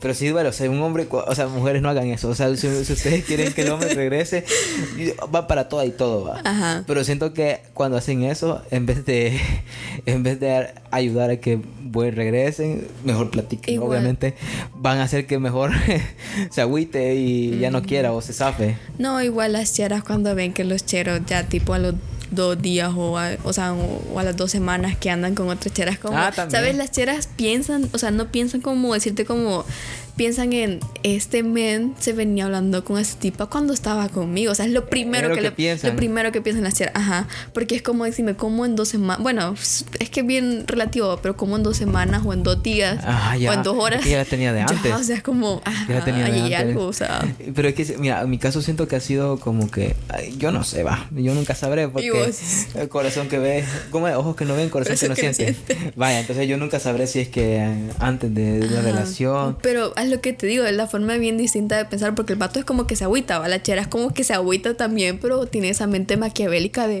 ¿desde cuándo? mm, ¿Desde men? cuándo? Entonces como que Ajá. comienza a, destruir la idea de la relación. Ajá. O sea, sí, ajá. Pero bueno. Terrible, qué fuerte. Qué, qué fuerte para pensar, ¿verdad? Híjole. Para pensar. Ah, Bueno, juela. ¿Qué? Una hora y media, digamos. Me puya. Ni me había percatado. Así que, ¿qué quisieras, o sea, para sacar una conclusión, qué quisieras decirle a la audiencia que está escuchando este podcast el día Que de hoy? no, que no crean en los hombres. Nada, mentiras. Este, Todos mienten. Todos mienten, todas iguales. Todas iguales. Sí. No, este, que al final. ¿De qué estábamos hablando? Ah, de si le gustaba o no. ¿verdad? Ajá. Siento que todo, o sea, todo a su tiempo y siento que lo importante es la convivencia que tengas con la persona Ajá. y la conexión que tengas con la persona. Siento que hoy en día es muy difícil realmente llegar a conectar con alguien y cuando lo haces creo que es algo que tenés que valorar para siempre. E igual si las cosas se terminan, pues no es como que si fuese el fin del mundo. Exacto. O sea, hay cosas que sí van a vivir en vos para siempre, pero es como eh, la famosa frase de que somos, eh, al final somos como un, somos pequeñas partes de otras personas que están dentro de nosotros. O sea, nuestra construcción personal es como esas pequeñas partes de, de otras personas que han estado. Entonces como está bien y hay que aceptarlo, pues. Y eso. Sí, fíjate que yo siento, y lo que quisiera llegar es que yo he pasado, o sea, siento que ya estoy alejándome de esa época en la que me estaba negando la idea de querer enamorarme de alguien, porque digamos que yo ya estoy más abierto a esa idea, como de Yo para, también, te lo como para pensar y decir, hey, me puedo dar la oportunidad, porque al final la, mi capacidad de amar siempre estuvo en mí, entonces Ajá. no venía de la otra persona, yo siempre, o sea, mis sentimientos fueron míos, Sí. entonces así como yo pude antes, podré ahora y inclusive mucho mejor porque ya he aprendido de esas cosas. Como dicen, si amaste tan intensamente y de tan buena forma a la persona incorrecta, ¿cómo no va a ser Ah, cuando con la persona a la- correcta Ajá. con la persona correcta entonces cuando tú pasas por esa etapa y te negas a querer enamorarte estás negando una parte vital en realidad de la experiencia humana que es aprender. Y lo quieras o no uno dice ay yo no quiero no que me hagan daño todos tenemos miedo a que nos hagan daño. Y va a haber muchas cosas no solamente personas sino en general situaciones en la vida que nos van a hacer daño. Entonces tenerle miedo a que nos hagan daño es como tenerle miedo a la misma vida si lo pones de algún Sí. modo. Porque lo quieras o no, parte de la vida es el sufrimiento. Pero aquí la cosa, la elección propia de, de De decir ¿Cuánto tiempo vas a seguir con eso? va- cuánto vas a seguir sufriendo Ajá. y qué vas a aprender de eso. Entonces yo lo que pienso es que nadie debería negarse a la idea de enamorarse. Y si ahorita no te sentís listo, está bien. Pues, estás, estás en tu derecho de querer sanar cosas de ti mismo, de querer decir, ok, quiero darme una pausa, quiero respirar profundo, quiero hacer todas esas cosas, pero estar bien conmigo mismo. Tenés todo el derecho, pero siempre y cuando sepas que en algún momento, cuando ya estés listo, vas a decir, ok, puedo enamorarme de nuevo de otra persona. Sí.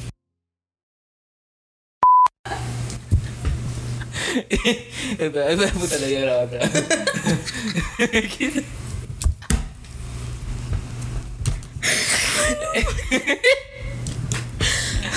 Ah, Ya, ya. pues, va, solo quiero hacer la prueba.